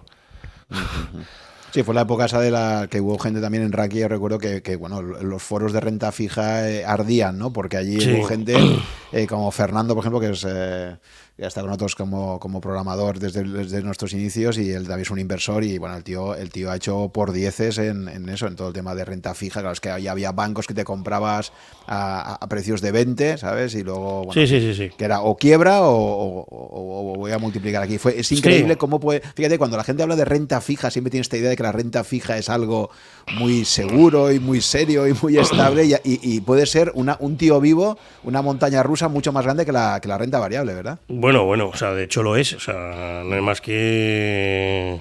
Bueno, este año. O sea, este, este último mes simplemente, vamos. Eh, pues teníamos unos bonos de Austria, eran de 100 años, pero bueno, que los hemos vendido a 90 y se han ido a 75, vamos, en 10 días. O sea, quiero decir, sea, un movimiento que no ha tenido la bolsa ni, ni loco, claro. O sea, bueno. Eh, un poco a lo que iba también en ese momento, entramos también en titulizaciones, eh, que esas sí no las estudiamos bien, que iban pues, por, por cosechas, ¿no? por tramos de riesgo, etcétera, ¿no? Empezamos por las más eh, de menos riesgo, es decir, por, las, por los triples As, que llegó un momento que pagaban pues Euribor más 800, más 1000, o sea, cosas así. Eh, enseguida esas estrecharon y decidimos ir bajando un poquito mientras iban mejorando las cosas a los siguientes escalones Mm, igualmente que, en deuda de este tipo bancaria, ¿no? O sea, de, pues de, deuda senior de bancos, pues terminamos comprando preferentes, ¿no? Pero que como dices, pues estaban algunas veces a 20, a cosas así, ¿no? O sea, nunca concentrando demasiado en esos dos casos, pero bueno, pues a lo mejor compramos un 3 de esta, un 4 de aquel. Em, solamente hubo una en la cual creo que además es la única inversión que he tenido eh, cuenta aparte del fondo, que fue con bonos de Mafre, porque ahí sí que compramos el 10% de la cartera, estaban con cupones del 8 en precios de 40, o sea, calcula lo que es eso, eh, un cupón del 8 con un precio de 40 en una compañía como Mafre, que bueno, que no tenía por qué sufrir de esto eh, y tenía además una, una cartera de renta o sea, de, deuda pública bastante equilibrada, bueno, es decir, que no tenía por qué haber sufrido de esa manera, y ahí sí que compré unos cuantos por mi cuenta, usando alguna línea de crédito que tenía por ahí, para no tener que sacar mis inversiones. y bueno, porque había llegado al límite del 10% que tienen los fondos eh, eh, en el activo, ¿no? Y me parecía que era para haber tenido incluso más, claro. O sea, Sí, sí. Eso es un bono que en seis meses estaba ya 85, vamos, o sea, no, obviamente. O sea, de los que doblamos, vamos, en ese momento. Muy bien. Y tras este periodo tan convulso, a partir ya de... Bueno, el 2013 aún tuvimos esto del... el taper tantrum este, ¿no? En Estados Unidos también. Ahí, bueno, al final todos los años siempre hay algo, ¿no? Si repasas siempre, luego a posteriori parece que no haya habido, pero todos los años siempre hay, siempre hay sustos, siempre hay más. Sí, sí. Y bueno, la realidad, pero bueno, aún así comparativamente podemos decir que desde el 2013 hasta, hasta finales del año pasado, hasta el 2011 básicamente, bueno, quitando también por supuesto el gran susto de, la pandemia, ¿no? La, caída de los mercados en marzo de 2020, el último trimestre del 2018, pero bueno, en general hemos vivido una década con tipos de interés, como decíamos antes, ¿no? Una expansión cuantitativa sin precedentes, eh, particularmente en Europa, ¿no? Y, nos ha llevado a un escenario eh, lo nunca visto. ¿no? Entonces, cuéntame un poco en esta última década, hasta, hasta llegar a estos últimos dos años, que es cuando realmente tu fondo pues, ha, vuelto a dar rentabilidades eh, fantásticas, porque tú también tienes tu travesía al desierto, ¿no? Al final tú haces tus apuestas y, y, hasta que el mercado de alguna forma pues se pone en los precios que tú crees que va a estar, pues puedes estar varios años también ahí, ¿no? sí, de hecho es lo que ha ocurrido, vamos. Esto básicamente 2018-2019 con tipos negativos eh, empezamos a ver cómo se les podía ir de las manos eh, por la vía de la inflación, que al final, pues bueno, la inflación sí es verdad que tiene un componente psicológico, digamos, a nivel global, ¿no? De, o sea, de las de expectativas ¿no? de los agentes económicos, que hace que influya mucho, pero también lo es eh, la cantidad del dinero en circulación. en Europa aquí no había ocurrido nada, porque todo ese dinero puesto en circulación volvía otra vez al Banco Central, es decir, no servía absolutamente para nada lo que estaban haciendo de quantitative easing, nada más que para subir los precios de los bonos y sostener el precio artificialmente del resto de activos, ¿no? Inmobiliario y de, y de bueno, pues en general de, todo, de todo el resto, ¿no? Entonces, bueno, eh, viendo que ya, digamos, tenía los, esto, eh, las piernas cortas y además que hayamos llegado a una situación en la cual eh, estamos muy cerca de tipos a cero, pero a plazos larguísimos. Mm, uno de los errores de, los inversores es no, no, querer perder bajo ningún concepto. Esto eh, lo que hizo es, claro, con tipos negativos que estás perdiendo dinero, alargar el plazo para no perder, alargar el plazo para no perder, alargar el plazo para no perder, hasta que dejamos una curva prácticamente a cero eh, hasta el infinito y más allá, es decir, 50 años eh, con tipos a 100 años, ¿no? Ha habido, un buen austriaco 100. 100 años, ¿eh? Sí, sí, bueno, ese buen austriaco lo hemos tenido. Ese no ha llegado a cero, pero 0,30 creo que, que, llegó a marcar de, de, rentabilidad ese bono, ¿no? En algún momento. Bueno, eh, esto, pues lógicamente no tiene sentido eh, y los tipos negativos, pues llevábamos mucho tiempo, ¿no? Como desde 2016-17, pues mucha gente luchando a ver cómo eh, cuando esto dejara de pasar podíamos ganar dinero. Estando corto de bonos, es un problema porque tienes una convexidad inadecuada. La convexidad es, es el concepto para el que quiera invertir quizá más importante que se puede aplicar a todos los activos. Pero en sí mismo los bonos lo llevan dentro de su propio, de su propio funcionamiento. ¿no? Em, no es lo mismo lo que se gana si bajan los tipos que lo que se pierde cuando suben. Siempre pierdes menos que lo que ganas. Claro, si estás corto pasa al revés. Eh, pierdes, mucho más a un mismo movimiento de tipos que de lo que ganas. Si además eso te va consumiendo el tiempo, eh, con carry negativo, es decir, si yo mi bono que he vendido al 0,3, a lo mejor un bono que es una tontería, ¿no? Un bono alemán a 30 años al 0,3, sí, sí, pero como lo tengo que refinanciar a menos, a menos 0,60 todos los días, pues pierdo un punto al año, o sea, es que voy perdiendo un año, uno, dos, tres, y, bueno, se va... Eh, eh, eso va haciendo mella, ¿no? También en, la cuenta de resultados, parece que no, pero te va consumiendo la paciencia, ¿no? a la vez que a ti, a todos los demás, y bueno, pues, eh, pues paso, pues llegamos al punto, eh, digamos, ya de, de, que esto era absurdo, ¿no? O sea, los tipos negativos eh, están regalando el dinero. lo único que pasa es que se lo están regalando solamente a los gobiernos, que son los que se financian a esos tipos negativos en el corto. Si usamos la curva swap, lo que vimos es que mediante opciones no podíamos llegar a tener esos tipos negativos en plazos suficientemente largos para que te regalaran a ti el dinero pero sí en opción, es decir, en probabilidad de que esto ocurriera, sí, sí que nos pagaban por obtener financiaciones a tipos negativos con tipos de menos 0,5, eh, menos 1, a plazos de 50 años, por ejemplo. Si te prestan dinero a esos plazos en esos tipos negativos, pues bueno, es que no lo vas a devolver. Si a 100 años te prestan al menos uno, pues hombre, pues gracias. Eh, se acabó, ¿no? Eh, ya así eso, pues, pues, pues enhorabuena, ¿no? Ya de, mm, bueno, las curvas de tipos, gracias a la convexidad, tienen una, guardan una relación de 20 años en adelante, que es matemática, no hay forma de, de cambiarla y depende de la volatilidad. Entonces, pues bueno, eh, decidimos implementar unas estrategias de opciones con tipos muy negativos, en los cuales nos comprometíamos a tomar dinero prestado a tipos muy negativos, y a la vez eh, estas primas que recibíamos, porque nos regalaran dinero, nos pagaban encima, pues, eh, pues tomamos opciones que nos permitían ganar si los tipos subían. De forma que cambiamos la convexidad de estar corto de bonos por una convexidad a favor que es un poco los resultados que ha habido estos años, en la subida de tipos. Vale, vamos a repasar si quieres un poco esto, porque es un poco complejo lo que estás comentando ahora y para el inversor que no sea muy avanzado.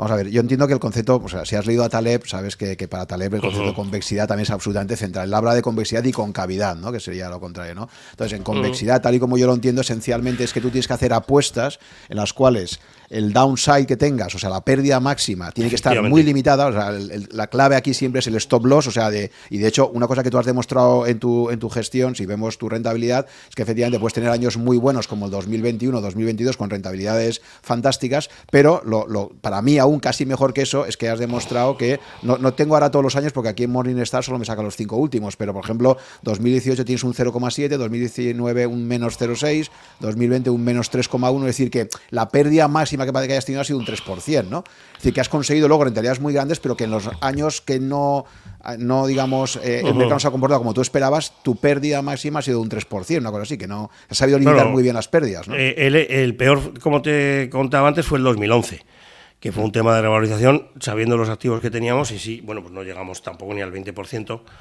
que para un fondo, digamos, con, con una expectativa de, de, superar a la bolsa en rentabilidad, que siempre ha sido nuestro objetivo, a largo plazo superar la bolsa sin necesariamente tener que tener bolsa, obviamente. Eh, bueno, pues eh, tampoco es, es digamos, excesivo, ¿no? Eh, mucha gente nos tacha, no, es que tiene mucha volatilidad, es que, bueno, hombre, la volatilidad del año pasado creo que no sé si ha llegado ni al, ni al 20%, o sea, que, que, que, un fondo de rentabilidad normal puede tener, tener un 25, un 30%. Y, bueno, pero, que, pero que realmente eso, la convexidad, volviendo al concepto que decía antes, que para mí también me parece central, es que al final la convexidad es que tú dices, oye, voy a hacer una serie de, apuestas, pero que sé que si me salen mal no me arruino. O sea, aquí la clave es evitar el riesgo de ruina, ¿no? Eh, Efectivamente. Y a ser posible sin un stop loss. Porque también cuando utilizas stop loss es muy fácil que lleguen. Eh, casi siempre, digamos, es el, punto bajo del mercado. Exacto. ¿Cómo gestionas tú eso para que no sea algo automático que te obliguen a, que te obliguen a ejecutar la operación y, pierdas ahí la posición? Claro, o sea, ¿cómo, cómo te aseguras eso? ¿no? Bueno, eh, haciendo siempre menos de lo que piensas y, dejándote algo para el día que, o sea, cuando piensas algo y dices, pues, aquí me pondré el stop loss, eh, bueno, pues, pues mira, vamos a hacer la mitad y ese día vamos a comprar la otra mitad. Y la mayor parte de las veces llega. llega, entonces, eh, eh, y básicamente porque estás pensando igual que el resto. O sea, eh, donde no es razonable que llegue, pues, pues ahí se concentra una cantidad de posiciones que efectivamente por sí mismas terminan pesando hasta que eliminas, digamos, ese exceso de posicionamiento que hay en el mercado. Y eso ocurre en general. O sea, bueno, pues todos pensamos más o menos igual, entonces ocurre mucho más a menudo de lo que la gente piensa hasta que se pone a hacer trading y se pone stop loss. Entonces, pues se da cuenta de, de lo mal uh, de lo mal puestos que estaban. Vale, has tocado un tema también ahí muy interesante que, que, te quería comentar y es que yo creo que ese diagnóstico macroeconómico, o sea, quiero decir, el leer, el leer la macro, más o menos, pues tampoco hace falta unos conocimientos súper avanzados, ¿no? Al final, leer, leer lo que está pasando a nivel global, digamos que con una cierta base la tienes. Yo creo que la diferencia, y me gustaría que me dieras tu opinión, ¿por qué crees que hay tantos gestores que habiendo leído bien la macro, y yo en mi caso, pues alguna, incluso lo he entrevistado anteriormente y tal, luego la gestión no les ha acompañado? Es decir, que tú puedes bueno, la famosa frase que decía Keynes, que decía, tú puedes tener la razón, pero el mercado estar mucho más tiempo en, contra de tu opinión de lo que tú puedes aguantar financieramente, ¿no? Entonces, eh, en tu caso, además de que has leído muy bien la macro, luego eh, la gestión te ha acompañado, ¿no? Y has sabido, ya has sabido ahí sacarle esa rentabilidad. En otros casos he visto gestores también que con un diagnóstico macro muy bueno, muy parecido al tuyo, sin embargo se han equivocado. Al final no han hecho las apuestas adecuadas, han acabado perdiendo dinero muchísimos años ¿Por qué crees tú que esto que acaba ocurriendo y, cuáles crees que son un poco las diferencias y por qué crees que en tu caso quizás has, sabido a la hora de gestionar pasar de esa macro a decisiones micro que son las que al final te, sirven para ganar dinero? ¿no?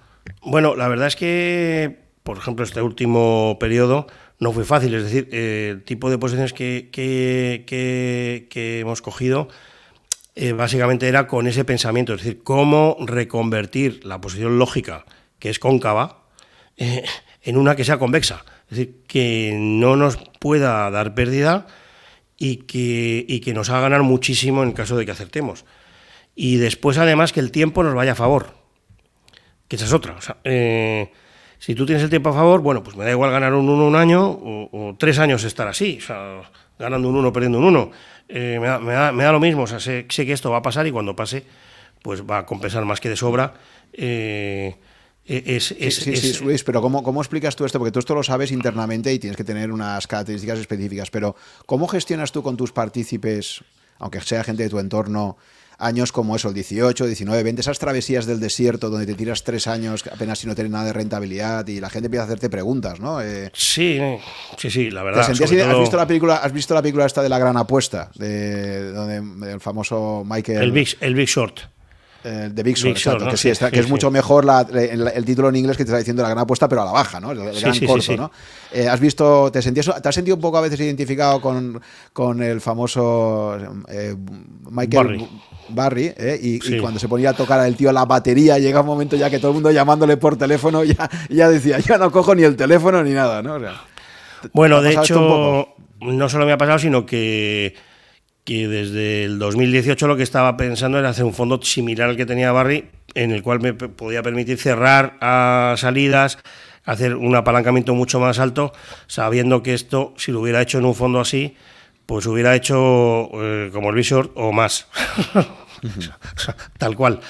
Eh, desgraciadamente con un fondo UCIT eh, esto no ha ocurrido y este fondo ha tardado mucho más eh, de lo que pensaba eh, por temas de permisos, vamos, que de hecho hemos empezado hace dos meses con, con, este, con esta nueva estrategia con un hedge fund ya en condiciones para poder hacer este tipo de cosas más complejas, eh, digamos, para un inversor institucional que entienda pues, que se pueda quedar sin liquidez momentáneamente o lo que sea, pero vamos, no identificado, sino completamente.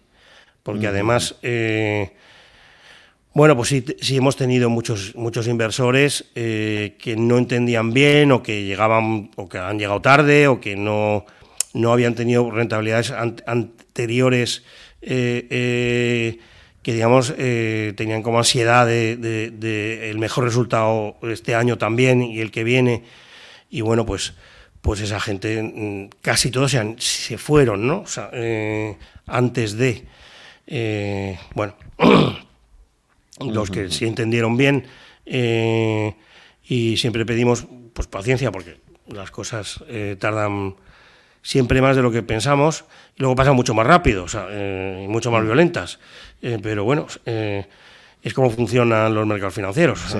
Porque ya sabes que la paciencia, claro, todo el mundo te te da esa misma narrativa de ten paciencia, voy a largo plazo, tal, pero desgraciadamente al final hay gestores que la paciencia la recompensan y hay otros que te van pidiendo paciencia, paciencia, pasan los años y al final dices, sí, sí, pero mira, llevo contigo ya 10 años y, esto no, no, remonta, ¿sabes? Entonces... Bueno, quizás sean los propios gestores los que pierden la paciencia, ¿no? Por la presión de los inversores y demás.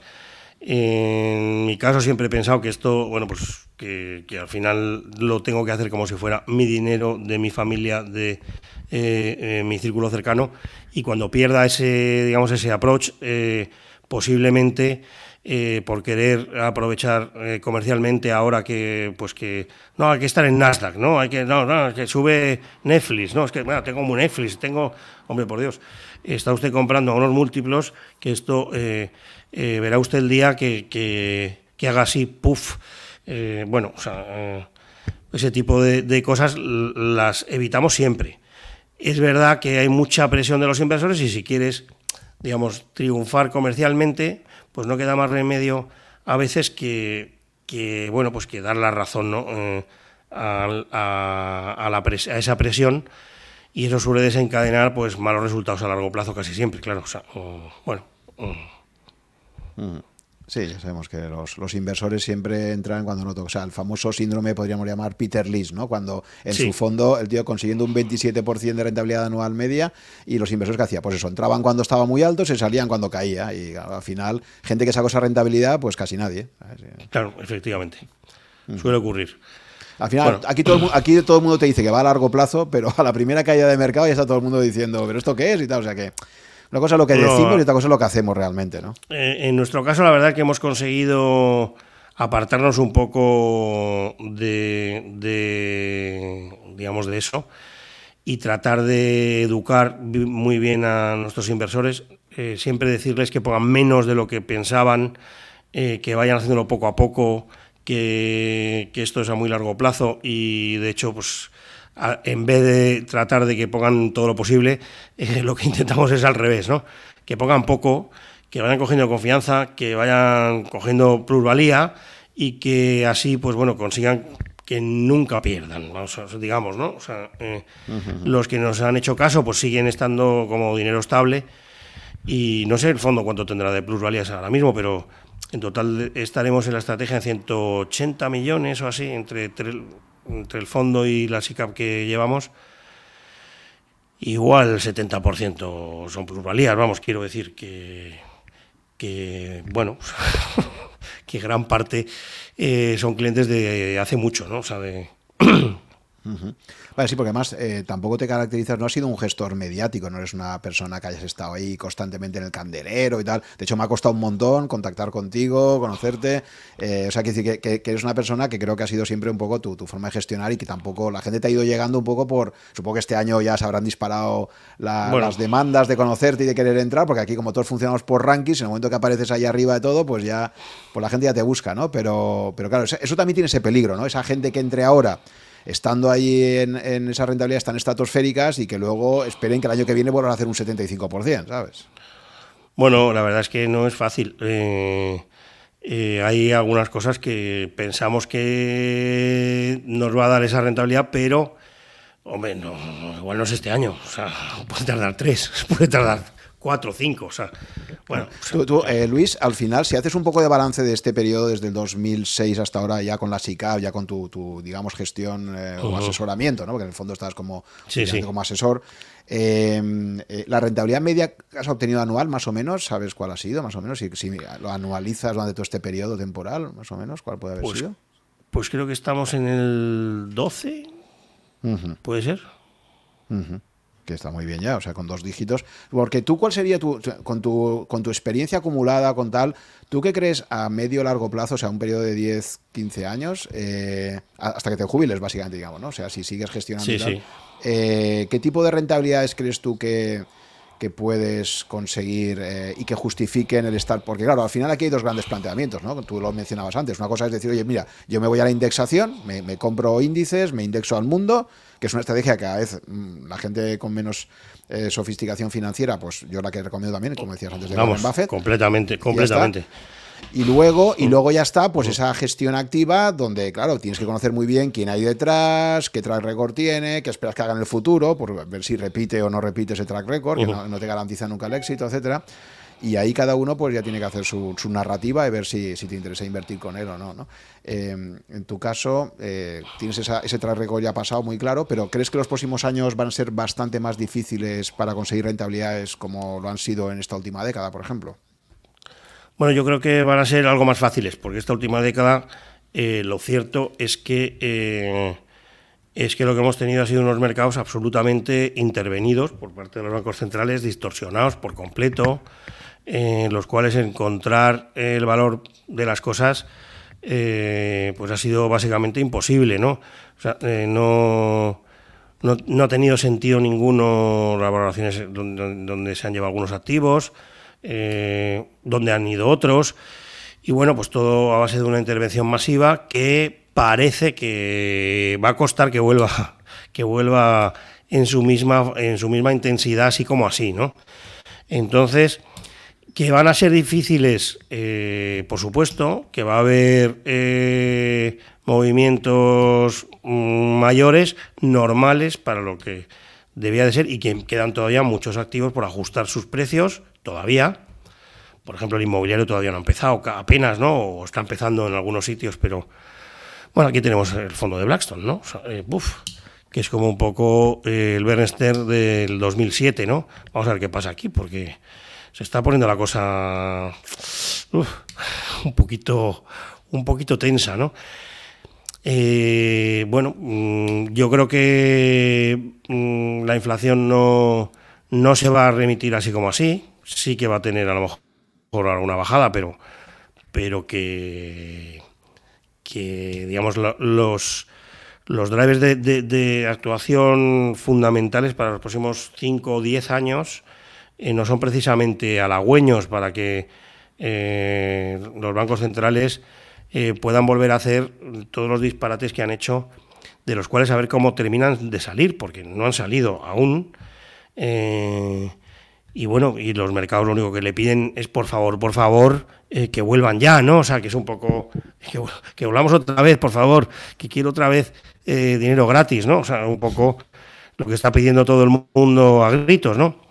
Bueno, vamos a ver eh, si los banqueros centrales eh, se dejan convencer y la lían ya del todo, porque los efectos que habrá después serán mm, devastadores o van a ser solamente muy malos, que es lo que va a ocurrir, yo creo, o espero, ¿no? Que solo sea eso, vamos, o sea, porque. Vamos, lo que, lo que nos espera es una serie de vaivenes yo creo que las bolsas para los próximos 5 o 10 años, pues lo mismo no dan nada. es decir, una bolsa americana, vamos, o sea, no. Sí, que un año harán un 15 arriba y ay, ay, ay, que me lo he perdido, pero que al año siguiente otra vez un 10 abajo y así. Bueno, que podemos estar una temporada bien larga, ¿no? Eh, bueno, mm, vamos a ver ¿Y tú, a pesar de ese entorno, crees que sí que puedes seguir manteniendo una rentabilidad media de dos dígitos? En, bueno, eh, eh, hay algunas cosas que, por ejemplo, para los próximos cinco años, ahora mismo eh, lo que más tenemos ahora mismo en cartera posiblemente sean bonos ligados a inflación. Que bueno, eh, en plazos largos pasa como con todos estos activos, vamos a precios muy bajos, ¿no? tenemos bonos ahora mismo de, de, la Reserva Federal, o sea, del Tesoro Americano, a precios de 65 de hoy, que estaban a principio de año 115. Estos son bonos a 30 años sobre inflación. Bueno, es que no se extraña nada que vuelvan a 115 otra vez eh, de aquí a... igual no es este año, como te decía, pero vamos, en tres o en cuatro volverán. Es decir, pues es un activo que seguramente vaya a doblar de precio y además con unos cupones eh, pues bueno, que te están protegiendo sobre la inflación y que tienen una convexidad altísima, porque de aquí para abajo, pues el precio, pues bueno, claro, eh, eh, sí, pueden ir a 50, bueno, pues a lo mejor, y perderemos un 20%, pero, pero claro, eh, es, es, un, es un tipo de, de, posición, pues, pues como hablábamos antes, ¿no? Con una convexidad altísima, que el tiempo juega absolutamente a favor y que, bueno, pues casi seguro que al menor síntoma de resfriado de la economía, los bancos centrales, si vuelven otra vez a, aflojar el pistón, pues se pueden disparar directamente al doble o, a más. Y si esto no pasa, porque la economía va muy bien, lo cual, pues, eh, pues bueno, eh, vamos a ver si, si, ponemos los tipos donde tienen que estar, claro, para, para controlar la inflación. Es decir, que por un lado o por el otro es muy difícil que no sea, digamos, un activo ganador para los próximos cinco años o así. Ahora, que puede ocurrir de golpe incluso este mismo año, ¿no? Entonces, pues bueno, que a lo mejor tenemos una sorpresa. Eh, o sea, que crees que estamos hay otras cosas. estamos en un entorno más 2010-2012 donde la operativa con renta fija crees que puede dar mucha más rentabilidad que la, la, renta variable, ¿no? Sí, sí, desde luego. Y además no solo esto, sino las distorsiones que hay. Las distorsiones que hay en la curva. Ahora mismo, por ejemplo, dices, bueno, pues los tipos están altos ya, bueno, sí, el 10 años está al 3% en Europa, bueno, y el 30 años, mm, vaya, está al 2,30, bueno, o sea, y bueno, ¿y esto qué, qué pasa? Pues que resulta que si vamos a tipos forward, es decir, a tipos a largo plazo, el 30 años está por debajo del 1%. Lo hemos visto este mes en el 0,50. O sea, nos permite volver a hacer posiciones como las que hemos hecho hace unos años. Eh, de nuevo, por las distorsiones que hay en la curva, la gente pensando que hay una crisis inminente y apostando en los bonos más largos, están invirtiendo las curvas de forma que no tiene sentido, ¿no? Entonces, pues bueno, o sea, hay muchas más otras cosas que a las que se le puede sacar un rendimiento bien, bien usando la distorsión que han creado o eh, eh, bueno, apostando a que esas, a que estas eh, anomalías dejarán de ocurrir. Y cuanto más tarde los bancos centrales o, peor tengan la posibilidad de, volver a intervenir, pues más fácil es que se corrijan, ¿no? O sea, por lo cual, pues, pues entiendo que volveremos a ver cosas más normales que se, o que se irán corrigiendo, cosa que, que, ahora mismo pues no todavía no ha ocurrido, ¿no? Seguimos con la resaca y el exceso de liquidez bestial que hay todavía en, los mercados financieros, en la economía y en general en muchos activos eh, eh, que están inyectados todavía de, muchísimo exceso de liquidez. Vale. Eh, respecto a tu cartera personal, a mí me gusta siempre preguntar el tema este por tema skin in the game, ¿no? De, al final tú, a nivel personal, como Luis, ¿cómo, tienes, ¿cómo tienes tus inversiones actualmente? ¿Cómo las tienes hechas? O sea, pues mira, eh, ¿lo tienes todo en tus carteras o tienes diversión? No sé, un poco cómo, cómo tienes tus inversiones. absolutamente, o sea, de hecho, creo que te, decía, la única vez que he tenido un activo fuera de, mi, de mi fondo ha sido en esta ocasión, porque llegaba al 10% y tenía una línea de crédito disponible y decidí pues usarla, ¿no? Para comprar estos bonos de Mafre, pero creo que no he hecho nunca... Vamos, me parece hasta mal, sinceramente. Pero bueno. Vale, entonces ahora mismo tienes, porque habías comentado que has lanzado un fondo nuevo, o sea, porque ahora mismo tienes, por un lado está el, Global Allocation, ¿vale? Que esto al final ahí estás como asesor eh, y este es, se comercializa desde, desde Renta 4, ¿no? sí. Eh, ese, ahí, tienes una clase de particular, inversor particular, ¿no? Luego tienes una clase para inversor institucional. Sí. Quizás con, con ¿qué tienes? unos precios de entrada más altos y unas comisiones más bajas para, para institucional, me imagino, ¿no? Sí, sí. sí y ambos se comercializan desde, desde Renta 4, ¿no? Así es. Y luego tenemos este también una, una, SICAP que hace la misma estrategia, también que era de unos clientes eh, de hace mucho tiempo, que empezaron a emitir un poco, otro poco, otro poco. Y bueno, pues eh, me pidieron un día, oye, pues llévanoslo todo ya. Y me, sirve cuando la gente no quiere entrar por Renta 4, o no me pasa muchas veces, ¿no? Que no quiere abrir cuenta pues como una SICAP se puede comprar desde bolsa, ¿no? Pues, pues bueno, pues lo tenemos también. Este año ha terminado un poquito mejor incluso que, el fondo, porque en el fondo ha habido entradas, mientras que la SICAP, pues como es menos conocido, digamos que no ha habido este, estas entradas, ya ha terminado, pues creo que en el 80. O sea que bueno, cosas que pasan.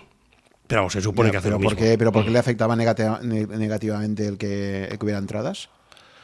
Bueno, pues porque el beneficio que de las, de las posiciones que teníamos se, diluye entre más partícipes, claro. Entonces, pues al final la rentabilidad total. ahora, pues te preguntaré sobre eso precisamente porque es una de las cosas que te quiero comentar, a ver cómo, cómo lo ves, porque es una de las cosas que me genera ciertas dudas. ¿no?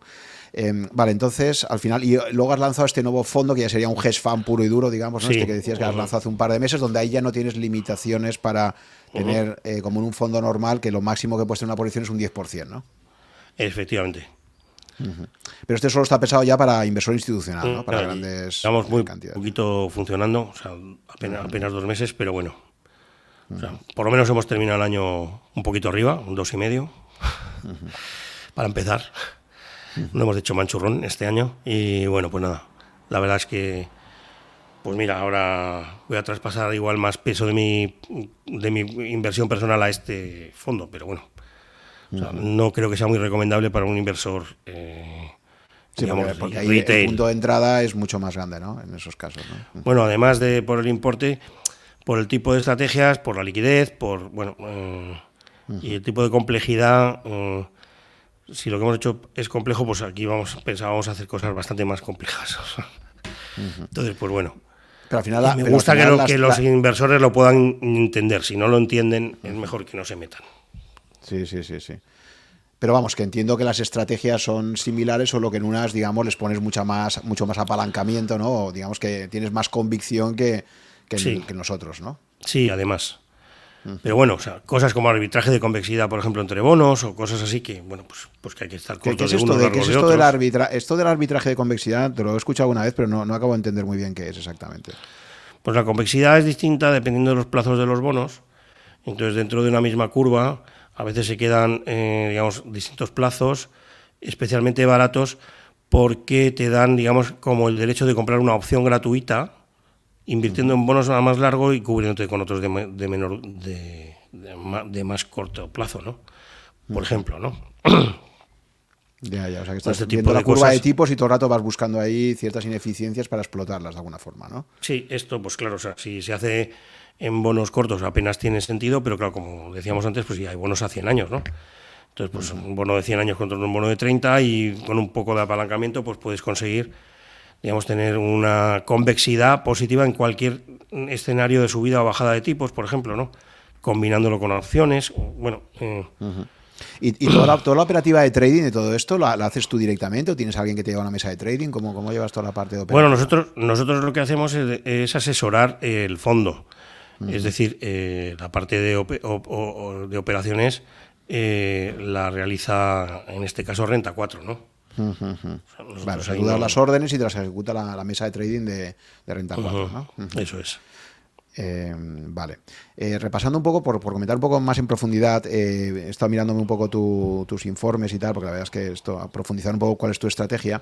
Y he visto, bueno, en general he visto bastante transparencia ¿no? en lo que haces. Sí que es verdad que faltan algunos datos, quizás un poco más técnicos, que me contaba también un, compañero que decía, oye, aprovecha que vas a entrevistar y le preguntas, por ejemplo, datos que decía que, quizás podían dar una mejor evaluación era, por ejemplo, la delta de la posición en derivados, por ejemplo, que me preguntaban si, si si me podías dar algo de información sobre eso, el nivel de apalancamiento del fondo, ese tipo de cosas, ¿no? Por ejemplo.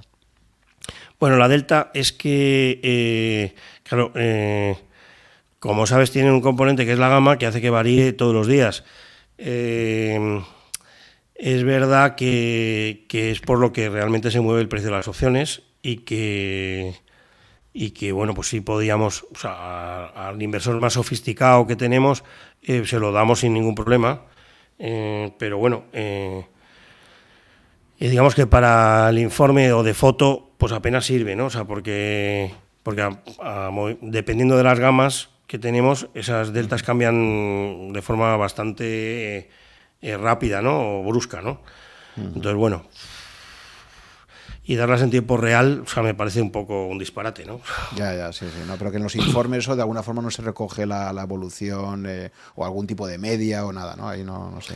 Aparte que, bueno, o sea, también es que eh, esas deltas también las vamos gestionando, quiero decir, o sea, eh, que con exposición a derivados, digamos, de bonos o pues vamos, digamos, subiendo, bajándola o, o corrigiéndola cuando se nos va de, de ciertos objetivos, bueno, o sea que eh, es bastante complejo tenerlo, ese dato, bueno, y ponerlo en, un informe, pues bueno, eh, cambia mucho, vamos, quiero decir, que puede ser del doble en menos en un mes, ¿no?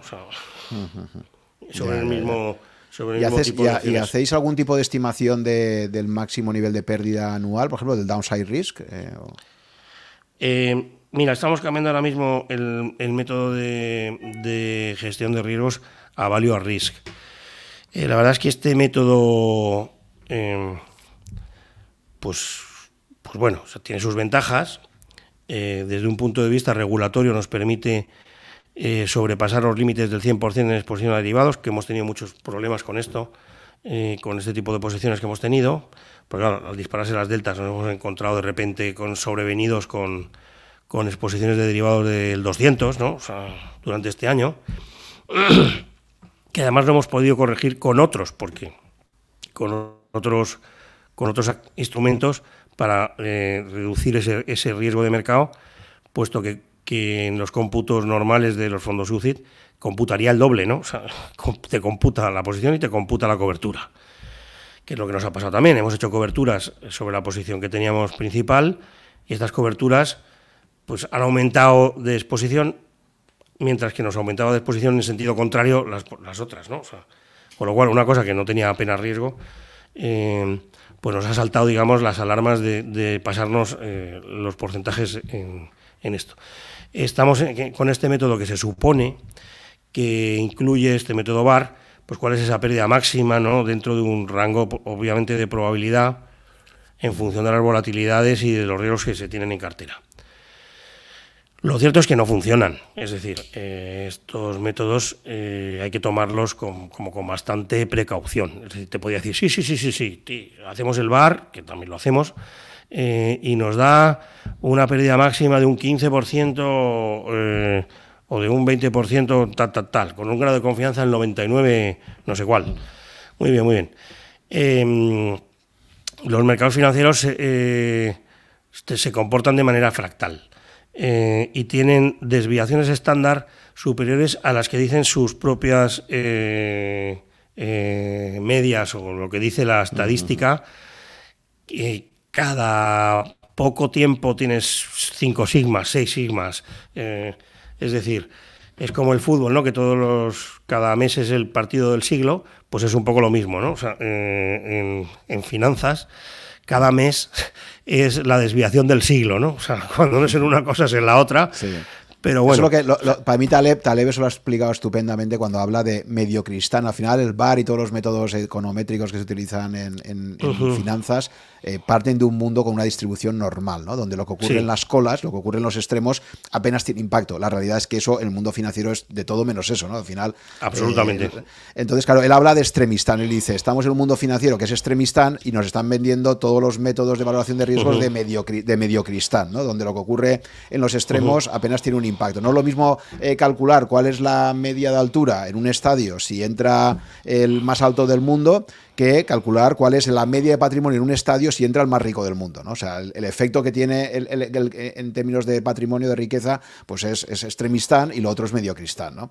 Y efectivamente eso lo que, lo que provoca es que muchísimos eh, sistemas de valoración de riesgos que existen en el mundo financiero, efectivamente, pues no, son, son eso. Queda muy bien a nivel académico. Bueno, ahí, ahí tenemos el ejemplo histórico famoso de Lonter Capital Management, ¿no? ese famoso eh, hedge fund con dos premios Nobel ahí metidos que demostraron eso, ¿no? que es lo tanto lo buenos que eran que acabaron quebrando y, casi provocan un cataclismo mundial. ¿no?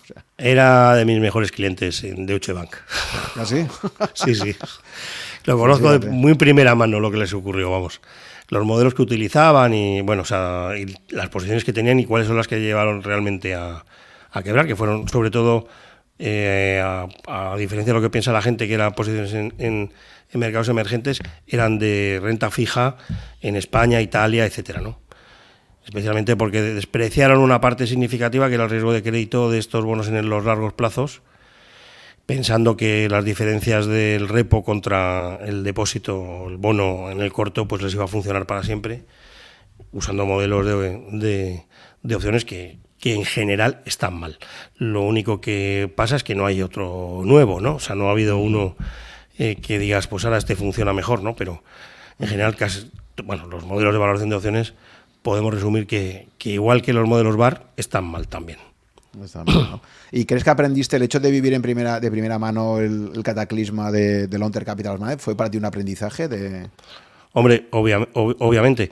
Eh, eh, yo ya veía que, lo que estaban haciendo pues me resultaba un poquito mm, chocante, ¿no? Pero bueno, aparte en un extremistán y usando el balance muy apalancado 80 veces de, los bancos, pues los bancos al final se revuelven y, te estallan ellos mismos la, posición, ¿no? O sea, o se la quedan y que es una cosa muy habitual en los bancos de, negocios que lo intentan siempre hacer, claro, o sea, quedarse ellos la posición a mejor precio, quitándote la parte de equity correspondiente, ¿no? Bueno, hay que tener cuidado por ahí. Para que no te pase como, a, este barrio, entrando Sí, sí. Eh, otro tema siempre que, es controvertido en toda la gestión activa, en fondos como el tuyo y todo esto, es el tema de las comisiones. ¿no? En tu caso creo que tienes una comisión de éxito, que siempre también es controvertida, porque no sé si en tu comisión de éxito aplicas marca de agua o no, es decir, que o, es una comisión de éxito simplemente que, pues, que, va, que va en función de cada año y ya está, y se resetea, que se, resetea cada año, ¿no? Eh, vamos a ver. Exactamente. Eh, Creo que está puesto como, como lo permite la regulación española, que, que no sé si ha cambiado, pero desde luego cuando se lanzó el fondo, eh, básicamente eh, resetea cada año. que yo sepa. No sé si ahora últimamente se ha cambiado. Desde luego para los fondos eh, estos van siempre con marca de agua, que es lo lógico y lo normal. Y bueno, y aquí pues pues bueno, creo, no estoy seguro. ¿eh? eh no sé si ha cambiado la normativa últimamente, que, pero la regulación en principio española lo hacía con reseteos, que es como ha funcionado, que yo sepa, en general. Claro, porque esos reseteos sí que es verdad que pueden generar, pueden inducir, no creo que lo haga la gente explícitamente, pero al final pueden generar incentivos perversos, ¿no? decir, oye, tengo un año muy bueno, pero luego cae mucho, y luego cuando vuelva a subir, vuelvo a cobrar la comisión de éxito, pero claro, es que al final al partícipe, si está todo el tiempo, no, no, no le estoy, no le estoy realmente generando un, neto porque, porque he vuelto, ha vuelto a caer, ¿no? Después de haber conseguido aquel máximo y tal, ¿no? No, no, sí, sí, tienes, tienes razón que esto, pues bueno, mm, depende de en qué tipo de estrategias y demás, pues puede ser puede ser un, por lo menos eh, que alguien, digamos, o sobre todo si es un regulador, pueda pensar que esto sea así. Yo no conozco a nadie que, realmente no intente ganar lo más posible y ya está, ¿no? Pero, pero sí que es cierto que después de haber perdido, cobrar por recuperar esas pérdidas, bueno, o sea, eh, pues sí, no es lo más normal. También es cierto que cómo funcionan, pues mira, eh, es también una injusticia. Digamos, en el mes de octubre, si estamos ya un 70% arriba, el valor liquidativo ya está descontado toda esa comisión. El cliente que entra con ese 70, si cae, se le devuelve del que lo ha pagado ya, por ejemplo, ¿no? porque el valor liquidativo es igual para todos. Es decir, en el tema de, las comisiones de performance siempre hay injusticia eh, y normalmente, claro, pues, eh, pues es para el pues claro, o sea, para, para, algún, para algún inversor. A veces es para el nuevo, a veces es para el antiguo, depende, ¿no? O sea, de, cómo. ¿Y no, y no preferirías o no, no, crees que sería mejor un modelo de comisión fija y ya está, sin, sin la performance? O? Bueno, en realidad eh, no, porque. Eh, vamos, yo creo que lo que hago es distinto, que vale más que el, que el resto, si quieres, y que además eh, donde se demuestra es en el compromiso de alineado con, los inversores, que es a intentar eh, pues bueno, tener un, resultado de largo plazo lo mejor posible. Y bueno, pues eh, quiero decir que, incluso con estas comisiones y siendo el fondo al final pues bastante caro, cuando se suma todo, pues creo que desde que empecé no sé si hay algún fondo que vaya mejor en España, pero creo que no. ¿eh? Y ni a 10 años, ni a 5, ni a 3, ni, me temo. O sea, que, en este caso, desde luego, no creo que, que, le esté haciendo ningún mal, vaya. Pero ha sido por el efecto este de los dos últimos. O sea, si hubiéramos estado en el 2020 haciendo esta conversación, eh, no Mira, habría sido la misma foto, ¿no? 2016 estuve primero del mundo a 10 años, por ejemplo. O sea, quiero decirte que, que, no es la primera vez que estoy en estos números. Eh, justo cuando cumplí 10 años, pues y antes de eso, pues he estado varias veces a tres años, una vez, a otra cinco años, otra. Especialmente con el 2008, ¿no? Porque como pues ahí pues los fondos, digamos, de riesgo o de más eh, retorno tuvieron años tan malísimos, pues bueno, pues eh, también tuve algún. O sea, más. O sea, también depende un poco, ¿no? Si te has conseguido salvar, sobre todo, es cuando, cuando sale mejor, ¿no? Cuando mejor.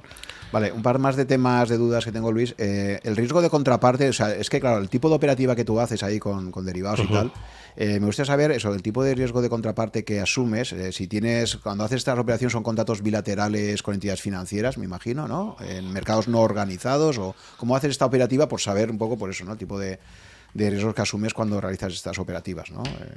Bueno, eh, eh, este tipo de operaciones, cuando hacemos opciones OTCs que hemos hecho, o sea, que ha sido básicamente el principal impulsor de los resultados de este año, por ejemplo, estos se hacen, eh, pues como decían, o como has visto en estas películas, con contratos ISDA, que son bastante complicados, que te los aprueben en los bancos, etcétera, y que son similares a lo como se hace en una cámara de compensación. Es decir, cada día hay un nombre muy famoso de una peli también que se llama Margin Call, ¿no? O sea, mm, sí, sí, que básicamente todos los días hay un margin call o a favor o en contra en función de lo que se haya movido, de forma que estos riesgos de contrapartida se diluyan.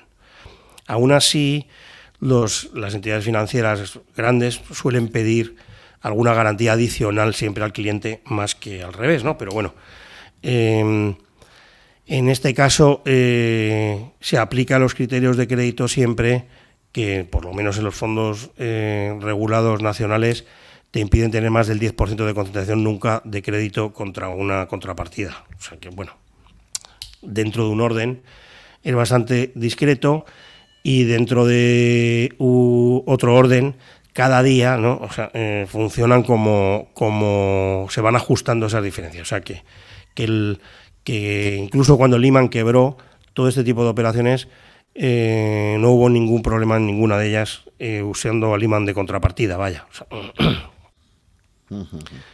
vamos, quiero decir que pudo perder un inversor en bonos de Lehman, pero una contrapartida de Lehman con un contrato ISDA por diferencias no hubo ningún ninguna o sea no hubo ningún problema ¿no? en, en, esto se hace casi imposible que ocurra vamos de hecho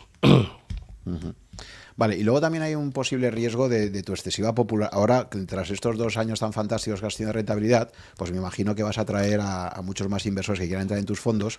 Y entonces, esa eh, te quería preguntar, porque ya sabes que también mucho en la gestión, y eso también, por ejemplo, han defendido muchos gestores value, eh, al final a veces cuando tú gestionas un patrimonio cada vez más grande, hay mucha operativa que si tienes ya mucho más patrimonio bajo gestión, probablemente no la puedas hacer igual que antes, ¿no? Igual que un value puede encontrar una oportunidad y no lo mismo comprarlo para un fondo de 100 millones que para uno de 10.000 millones. ¿no? Eso, por ejemplo, sí, sí, está claro. Entonces, te quería preguntar eh, hasta qué punto, si siguen entrando bastantes partícipes en, tus fondos y tal, de, alguna forma te vas a ver obligado a reajustar la cartera, aumentando las compras de forma innecesaria e incrementando los costes de transacción para el fondo. ¿no? Eh, o sea, ¿hasta qué punto crees que, que incluso te podrías llegar a plantear cerrar el fondo si alcanzas un determinado volumen? Eh, o establecer algún tipo de comisión de reembolso para beneficiar a los partícipes que ya están dentro por si se vieran perjudicados por, por estas posibles pérdidas de rentabilidad si el fondo creciera mucho más. ¿no? Bueno, yo creo que lo que tiene que hacer es tal descomunal que es muy difícil que ocurra.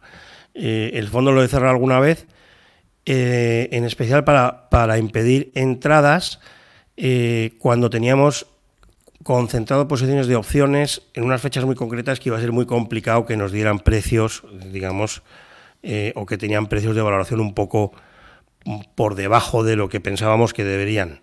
Entonces que esas entradas hubieran perjudicado a los inversores antiguos, que hubieran obtenido menos rentabilidad, ¿no?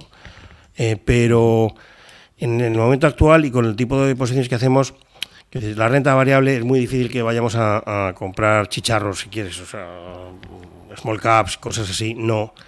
Eh, lo hemos hecho comprando índices, o el S&P o el Eurostock, eh, es muy complicado que vayamos a, afectar al mercado con mil millones, con dos mil, con cinco mil. Vamos, no, no veo mucho problema para comprar bonos de la Reserva Federal Americana de inflación teniendo estos volúmenes, ni vaya, o sea, en, general eh, el tipo de cosas que hacemos es de las cosas más líquidas eh, que encontramos y no, no le veo, vamos, prácticamente ningún, de momento no, te planteas, no te planteas cerrar el fondo ahora mismo ni, ni este tipo de cosas, ¿no? En general, no. no. si lo hiciéramos sería pues por algo pues que eh, vamos a, digamos a plazos muy cortos de vencimiento de algunas opciones o algo así que pudiera sobre todo cuando hemos ido a contar a muchos inversores eh, a lo mejor institucionales que pueden con una sola entrada pues, eh, pues diluir mucho al resto. Cuanto más grande es el fondo, más difícil es que esto ocurra también, ¿no? O sea, que alguien pueda diluir eh, al resto de inversores, ¿no? De forma significativa. Vale, entramos a la recta final y ya hemos pues tocado temas muy sofisticados. Que lo hagamos, sí. Sí, sí, de momento consigas que no. Vale.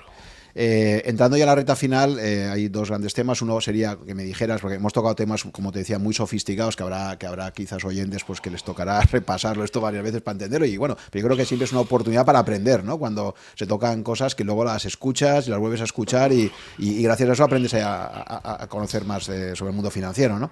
Pero para rematar un poco de una forma un poco más suave, eh, me gustaría que me comentaras, en primer lugar, eh, pensando en un inversor de largo plazo, español, por ejemplo, ¿no? Pues eso, que está pensando a 10, 20 años para su jubilación, eh, ¿Qué recomendaciones generales le darías ahora mismo? ¿Cómo crees que debería hacer su estrategia de, asignación de activos? Pensando en esa jubilación a 10-20 años, que tampoco sabemos cuál va a ser desde el punto de vista del sector público, cuál no pinta muy bien la cosa. Y entonces, claro, si tú no te vas ganando tu propio ahorro, pues, pues los machos, ¿no? Entonces, ¿qué, tipo de consejos generales así podrías dar un poquito eh, desde tu experiencia de más de 30 años en los mercados para, para este tipo de inversores, ¿no? Pues mira, es complicado hacer una recomendación a 20 años vista, ¿no? O sea, de hecho, por eso hice yo mi fondo, porque claro, eh, eh, fíjate lo que ha pasado en 20 años, eh, de todo y por su orden. Que ahora tienes que estar en bolsa, ahora no, ahora... Es decir, decir de aquí a 20 años que es lo que va a ir mejor, pues mira, no tengo ni idea, o sea, sinceramente, o sea, difícilmente lo voy a saber para este que viene, ¿no? Pues es casi imposible, ¿no? Entonces, pues claro, pues lo que se recomienda a cualquiera, pues que diversifique. Claro que tenga un poco de todo. Pues un poquito de, pues no sé, pues un 10% de oro, un 30% de tal, pues un poquito de inmobiliario, algunas cosas. Bueno, inmobiliario, pues hombre, desde luego no creo que vaya a ir bien. Ahora subiendo los tipos con las subidas de precios que ha tenido. Pero de aquí a 20 o 30 años. ¿Qué opinas de la estrategia esta de la cartera permanente que popularizó Harry Brown y tal? Esto del 25% en bolsa, el 25% en renta fija, el 25% en oro, el 25% en cash. O sea, que es una estrategia como parece como muy conservadora, ¿no? Pero que bueno, hay gente que la defiende y lo que no entiendo. La veo bien, la veo bien, o sea, para, hacer una recomendación así a 20 años, pues sería casi lo mejor. Lo que no entiendo es para qué quiere el 25 en casa. Porque, porque el 25 de será para aprovechar eh, eh, a, subir a subir a subir en otro activo, ¿no? Entonces, si, si, esto va a ser permanente, pues hombre, pues quita el cash. básicamente, quiero decir. y estas recomendaciones, y estas recomendaciones de. Pon los bonos sobre, los sobre inflación a 30 años, claro. que por lo menos Sí, sí, sí. Y hay, otras estrategias como la que decidía famoso John Bogle también, que te hablaba esta regla de 100 menos tu edad en renta variable, que es consideraba que era el tipo de riesgo, y, el resto en renta fija que iba aumentando con la edad, ¿no? Pero claro, eso era la época en la que la renta fija se comportaba como renta fija normal, ¿no? No lo que nos ha pasado en la última década, ¿no? Claro, es que a mí me, cuando me preguntaban esto, y yo decía, pero vamos a ver, es que, es que usted no se da cuenta que es que donde tiene riesgo es en la renta fija. Si tiene usted los bonos a 30 años al 0,40 sea, eh, es que eso es un disparate, es que la gente no entiende qué, qué bofetón se puede pegar. De hecho, pues bueno, eh, la renta fija este año, este año. O sea, sí, hay que ir al 2022 para. Claro, yo me acuerdo que he tenido. Pues, un 20% de media, ¿no? O sea, pero los bonos largos, bueno, no te quiero contar. Mira, este bono que decíamos de Austria estaba a 260 de precio. Mm. Ya ha estado a 70. O sea, un tortazo, ¿eh? Un tortazo brutal. No, pero por eso digo que yo creo que estos últimos años han roto toda la ortodoxia financiera y este tipo de reglas sencillitas es que, claro, y a mí me ha pasado eso. Fíjate que eh, invirtiendo también a través de gestores automatizados o robo pues claro, eh, un debate que tenía era ese, ¿no? Con algún director de inversiones. Era, oye, vamos a ver, eh, yo es que los bonos no, o sea, yo prefiero tenerlo en liquidez ahora mismo, ¿sabes? Porque es que entre, entre un bono, o sea, es que al final la liquidez no deja de ser un, un, título de deuda emitido por, por, el, por el Banco Central al 0% de tipo de interés, ¿no? Bueno, es que es que en realidad con los tipos estos al 0% lo que han hecho ha sido pues convertir las monedas en criptomonedas, vamos, o sea, es que, es que lo que o sea, yo creo que también un poco ha sido por eso, por el auge de estos activos, ¿no? Porque, porque que al final, o sea, que, es que el valor del tiempo eh, no valga nada, es como, yo qué sé, los tipos negativos, me parece un disparate como, como decir que es que el tiempo va hacia atrás, ¿no?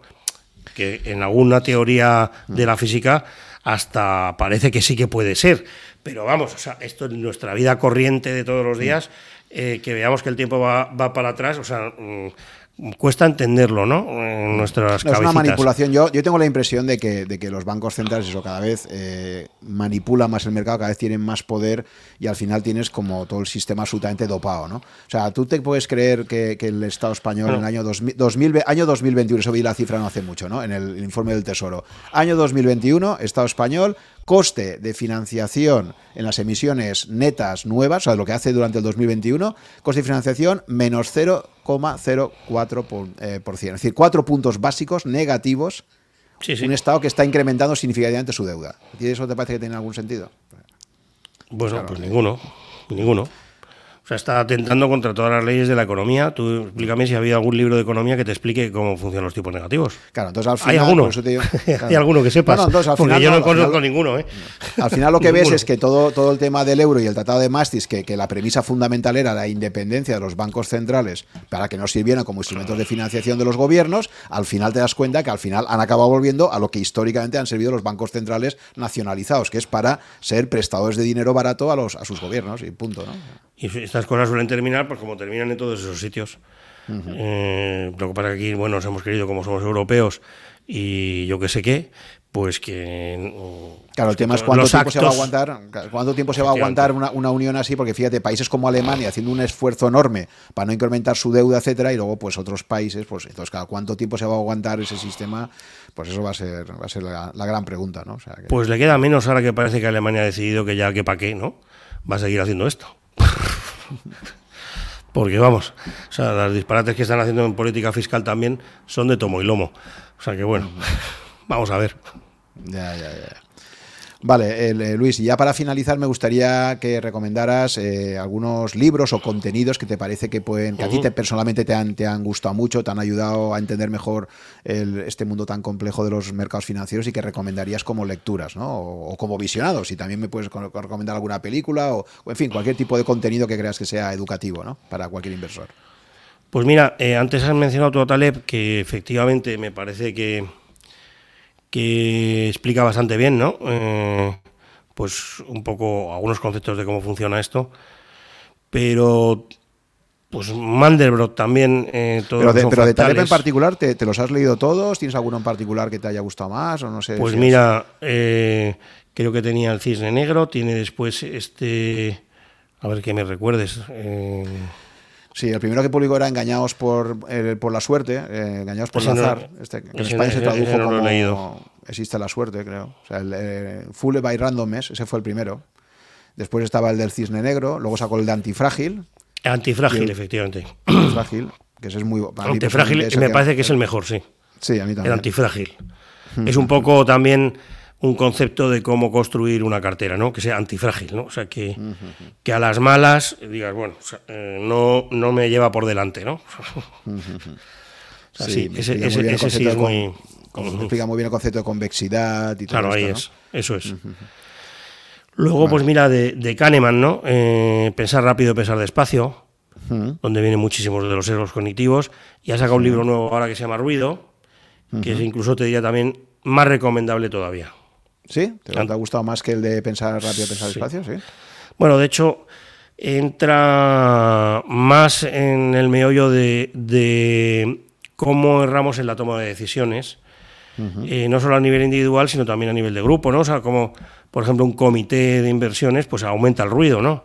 Un poco lo que estábamos comentando antes, ¿no? O sea, eh, eh, porque alguien hable primero, porque después, bueno, o sea, quien, digamos, tenga más poder de convicción.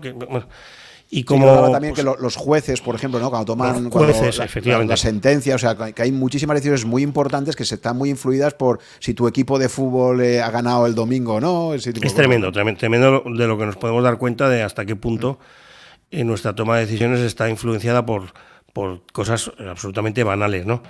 Y que, bueno, pues que obviamente eh, eh, afecta mucho más, digamos, a un trading intradía que a otras cosas, ¿no? Entonces, pues bueno. Eh, es que, es que el factor de azar yo creo que está muchísimo más, es uno, también uno de los mensajes centrales de Taleb, ¿no? que el azar está muchísimo más presente de lo que pensamos. Lo que pasa es que luego hacemos las falacias narrativas de que nosotros a posteriori siempre somos capaces de reconstruir el pasado y darle una causalidad y decir, no, es que esto, claro, esto fue por esto y por esto. No, esto fue por puro azar y luego tú, de forma retrospectiva, te, te crees tan listo que eres capaz de reconstruirlo, ¿no?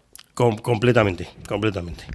O sea, bueno, creo que en nuestro caso, o sea, eh, pues los resultados de estos años son de posiciones del año 2018, algunas. ¿eh?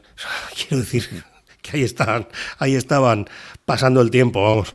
Simplemente, bueno, y, y, y, y, pasándolas a más tiempo, vamos, quiero decir que, bueno, que, que, solemos hacer las cosas más, mm, más meditándolas mucho más y confiando que el tiempo, pues bueno, siempre al final nos termina dando razón, eh, cuando usas más el sentido común que otra cosa, ¿no?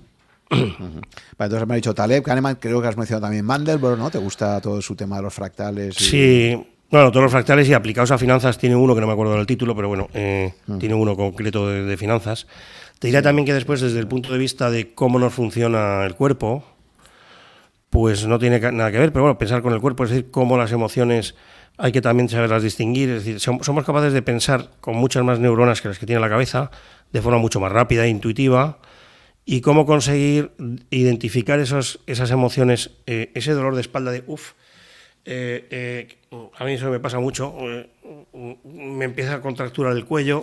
eh, eh, me duele muchísimo como la esos espalda. señores, esos señores del campo que saben anticipar que viene lluvia porque empiezan a dolerles ahí la... Bueno, algo raro pasa, entonces me voy directo a mirar la cartera. Digo, algo, algo hay aquí que, que- que va a ir mal. O sea, eh, Sí. ya lo, ya lo sabes. Sí, sí, es que ya lo sabes, porque por la experiencia y de ver los mercados, algo está pasando que no es habitual o que no eres capaz de identificarlo plenamente consciente, pero usando todo el cuerpo, digamos, eh, te hace como unas sensaciones de, de, bueno, pues de, de sentimientos quizá que, que entrenando eh, también eh, pueden servir muchas veces de ayuda eh, pues para evitar males mayores sobre todo, ¿no? En más Pero ¿y técnico hay, algún, hay, ahí, hay- hay- hay algún, algún libro ahí que te, que te hable de esto? bueno, eh, eh, recuerdo uno que se llama Pensar con el cuerpo, que te explica un poco cómo funciona, pero un trader muy bueno, John Coates, que dejó el trading en la banca de inversión para hacerse neurobiólogo y escribió un libro que se llama Neurobiología, la toma de riesgos, que además no solo explica, eh, bueno, en este caso no tanto desde el punto de vista emocional, sino hormonal, ¿no? Eh, cómo funcionan los procesos eh, pues de, pues de todas estas inas, ¿no? De, los cortisoles y todo este tipo de cosas en, en los procesos de, de tomar riesgos, ¿no? de, de to- de tomar decisiones en los mercados. Y que, bueno, pues que también pues viene bastante bien, ¿no? Mm, eh, en- entenderlo, ¿no? Vale, eso en cuanto a, en cuanto a libros, ¿no? Y, y si tuvieras que decirme así en cuanto a gestores históricos y tal, ¿tienes, ¿tienes algún referente, gente que os has leído bibliografías también de inversores para aprender o, o no? O al final tampoco hay así ningún gestor que te haya particularmente interesado o, o fascinado, ¿no? No sé. Bueno, eh, lo cierto es que no, no especialmente, vamos, no. Te diría que no, no, no, tenido mucha curiosidad por ver bueno, los típicos estos de pues values, ¿no? De antiguos, ¿no? O sea, te pueden decir por ahí, pero no, no es nada que haya visto especialmente. Me fascina mucho uno, pero claro, los, los típicos, o sea, Costorani en su día, bueno, en cuanto a especuladores y tal, o el propio George- Soros, ¿no? Que ha escrito varios libros también y tal. Eh, pero Yo solo vamos, he leído no- alguno, pero vamos, no. Bueno, eh, George Soros, bueno, sí, lo que demuestra es que se puede luchar contra los bancos centrales, vamos. eh, es un poco también lo que hemos estado haciendo nosotros estos últimos años, hasta que, bueno, pues, pues nos han tenido que dar la razón, ¿no? Eh, quizá te diría James Simon, me parece como eh, el referente a seguir, pero eh, bueno, él es matemático, experto en teoría de cuerdas, entonces lo que recomiendo mucho es leer mucha física, que es donde al final eh, se encuentran muchas claves de cómo funciona la realidad, ¿no? que al final es física, y bueno, pues es lo que intento, ¿no? Pero este hombre ha explicado más bien poco de lo que hace. Eh, y me temo que tiene mucho que ver con lo que hablábamos antes, ¿no? De los arbitrajes entre volatilidad y volumen eh, que hacen que, que básicamente sea todo al final lo mismo, ¿no? Y esto, bueno, pues tiene una serie de limitaciones. Estuve años tratando de estudiar un poco esto y hacen las limitaciones que sea que solamente hay uno, ¿no? El que, el que se lleva, digamos, el beneficio. Y cuando alcanzas un determinado eh, porcentaje de participación en los mercados, si no, pues lo llevas clarinete, vamos, como aquel que dice. O sea, te echa, ¿no? O sea, eh, bueno, creo que es un poco la estrategia que hace en su medallion, ¿no? El fondo este, Sí, sí, sí, sí. que este sí que es el fondo, que, que digamos. este sí lo tiene cerrado, lo tiene cerrado y ahí cuesta vamos. No, no, no es que cueste entrar, es que no tiene ningún cliente más que él ya. O sea, desde Sí, no, hace fíjate- muchísimos años. Sí, fíjate, ¿Para qué? haciendo- ¿Para qué? sí. ¿Para qué vas a tener clientes haciendo un sí, 60% anual? Fíjate si, fíjate ahí si han ganado. Es verdad que hay muchos matemáticos ahí metidos y fíjate que yo estuve en el curso de Taleb en Nueva York y uno de los profesores es Robert Frey. Y Robert Frey es catedrático de matemáticas ahí en Stony Brook. Y él tiene un edificio entero con su nombre y él era uno de los que trabajaba con, con Jim Simons en su época, ¿sabes? O sea, que el tío, Sí, sí. solo de los años que estuvo allí con él, pues fíjate, el tío, vamos, lo que, lo No, no, que claro. ganó y luego, bueno, y al final este es un científico que ya digo, ahí da clases también con Taleb y tal para explicar Ujú. todo tema de Sí, gestión sí. de riesgos, pero vamos, que, que sí, que ha sido, ha sido un fondo mítico, ¿no? Lo, lo que han hecho estos, ¿no? O sea, que... Muy bien, Luis. Oye, pues muchísimas gracias por esta apasionante conversación. La verdad es que he aprendido mucho y he disfrutado mucho hablando contigo. Espero que no sea la última. Creo que ojalá en el futuro podamos tener otra ocasión, porque seguro que después de este episodio pues van a surgir muchas preguntas y dudas y, curiosidades. Y la verdad es que me has, me has contado muchas cosas que no, que no conocía sobre tu vida y bueno, me ha parecido fascinante. Muy bien, pues nada, cuando Así quieras. que nada, felicidades, felicidades por, por estos dos últimos años y lo importante sobre todo por, por tantos años ya dando esas rentabilidades eh, por encima de... Sí, la verdad es que me cuesta ya decirlo, digo, pero hombre, que no son estos dos, hombre, que, son muchos más, que son muchos más, no, no han sido estos dos, estos dos, bueno, sí, este sobre todo ha sido un poco a contracorriente además de todo el mundo, pero bueno, que que en general eh, hemos estado ahí, pues ya te digo, vamos, 2016 estuve ya en número uno del mundo a 10 años, vamos, o sea que, que tampoco estaba mal. Sí, hubieras estado, en Estados Unidos, seguro que hubiera entrado mucho más dinero. Sí, sí, sí, sí, sí, eso, eso lo tengo clarísimo, pero bueno, mira, ¿qué vamos a hacer? Sí, verá que siempre la gestión eh, de países así que no son tan conocidos, ¿verdad? Cuesta todo mucho más, ¿no? Bueno, incluso cuando sales por ahí te miran como un español que va a contarnos aquí en la City, ¿no? O sea, bueno, pues nada. Muy bien, pues oye, pues nada, lo he dicho. Un saludo. Bueno, venga, gracias. Gracias por llegar hasta el final de esta conversación. Espero que te haya gustado y hayas aprendido algo escuchándola. Ya sabes que si estás interesado en estos podcasts, puedes suscribirte a mi blog, que está en rankia.com barra blog barra such, S-U-C-H, y ahí te iré comunicando, si estás suscrito, por correo electrónico, las novedades cada vez que se publique un podcast nuevo o que organice quizás un webinar con algunos invitados. También te agradeceré si te gustan mis podcasts que pongas un comentario o un me gusta en alguna de las plataformas disponibles tipo Apple, Evox o YouTube para ayudar a descubrirlo a otras personas con intereses similares a los tuyos. Muchas gracias por tu fidelidad, si me sigues desde hace algún tiempo y si me acabas de descubrir, espero que te resulte interesante y que puedas escuchar algunos episodios más. Nos vemos en el próximo capítulo.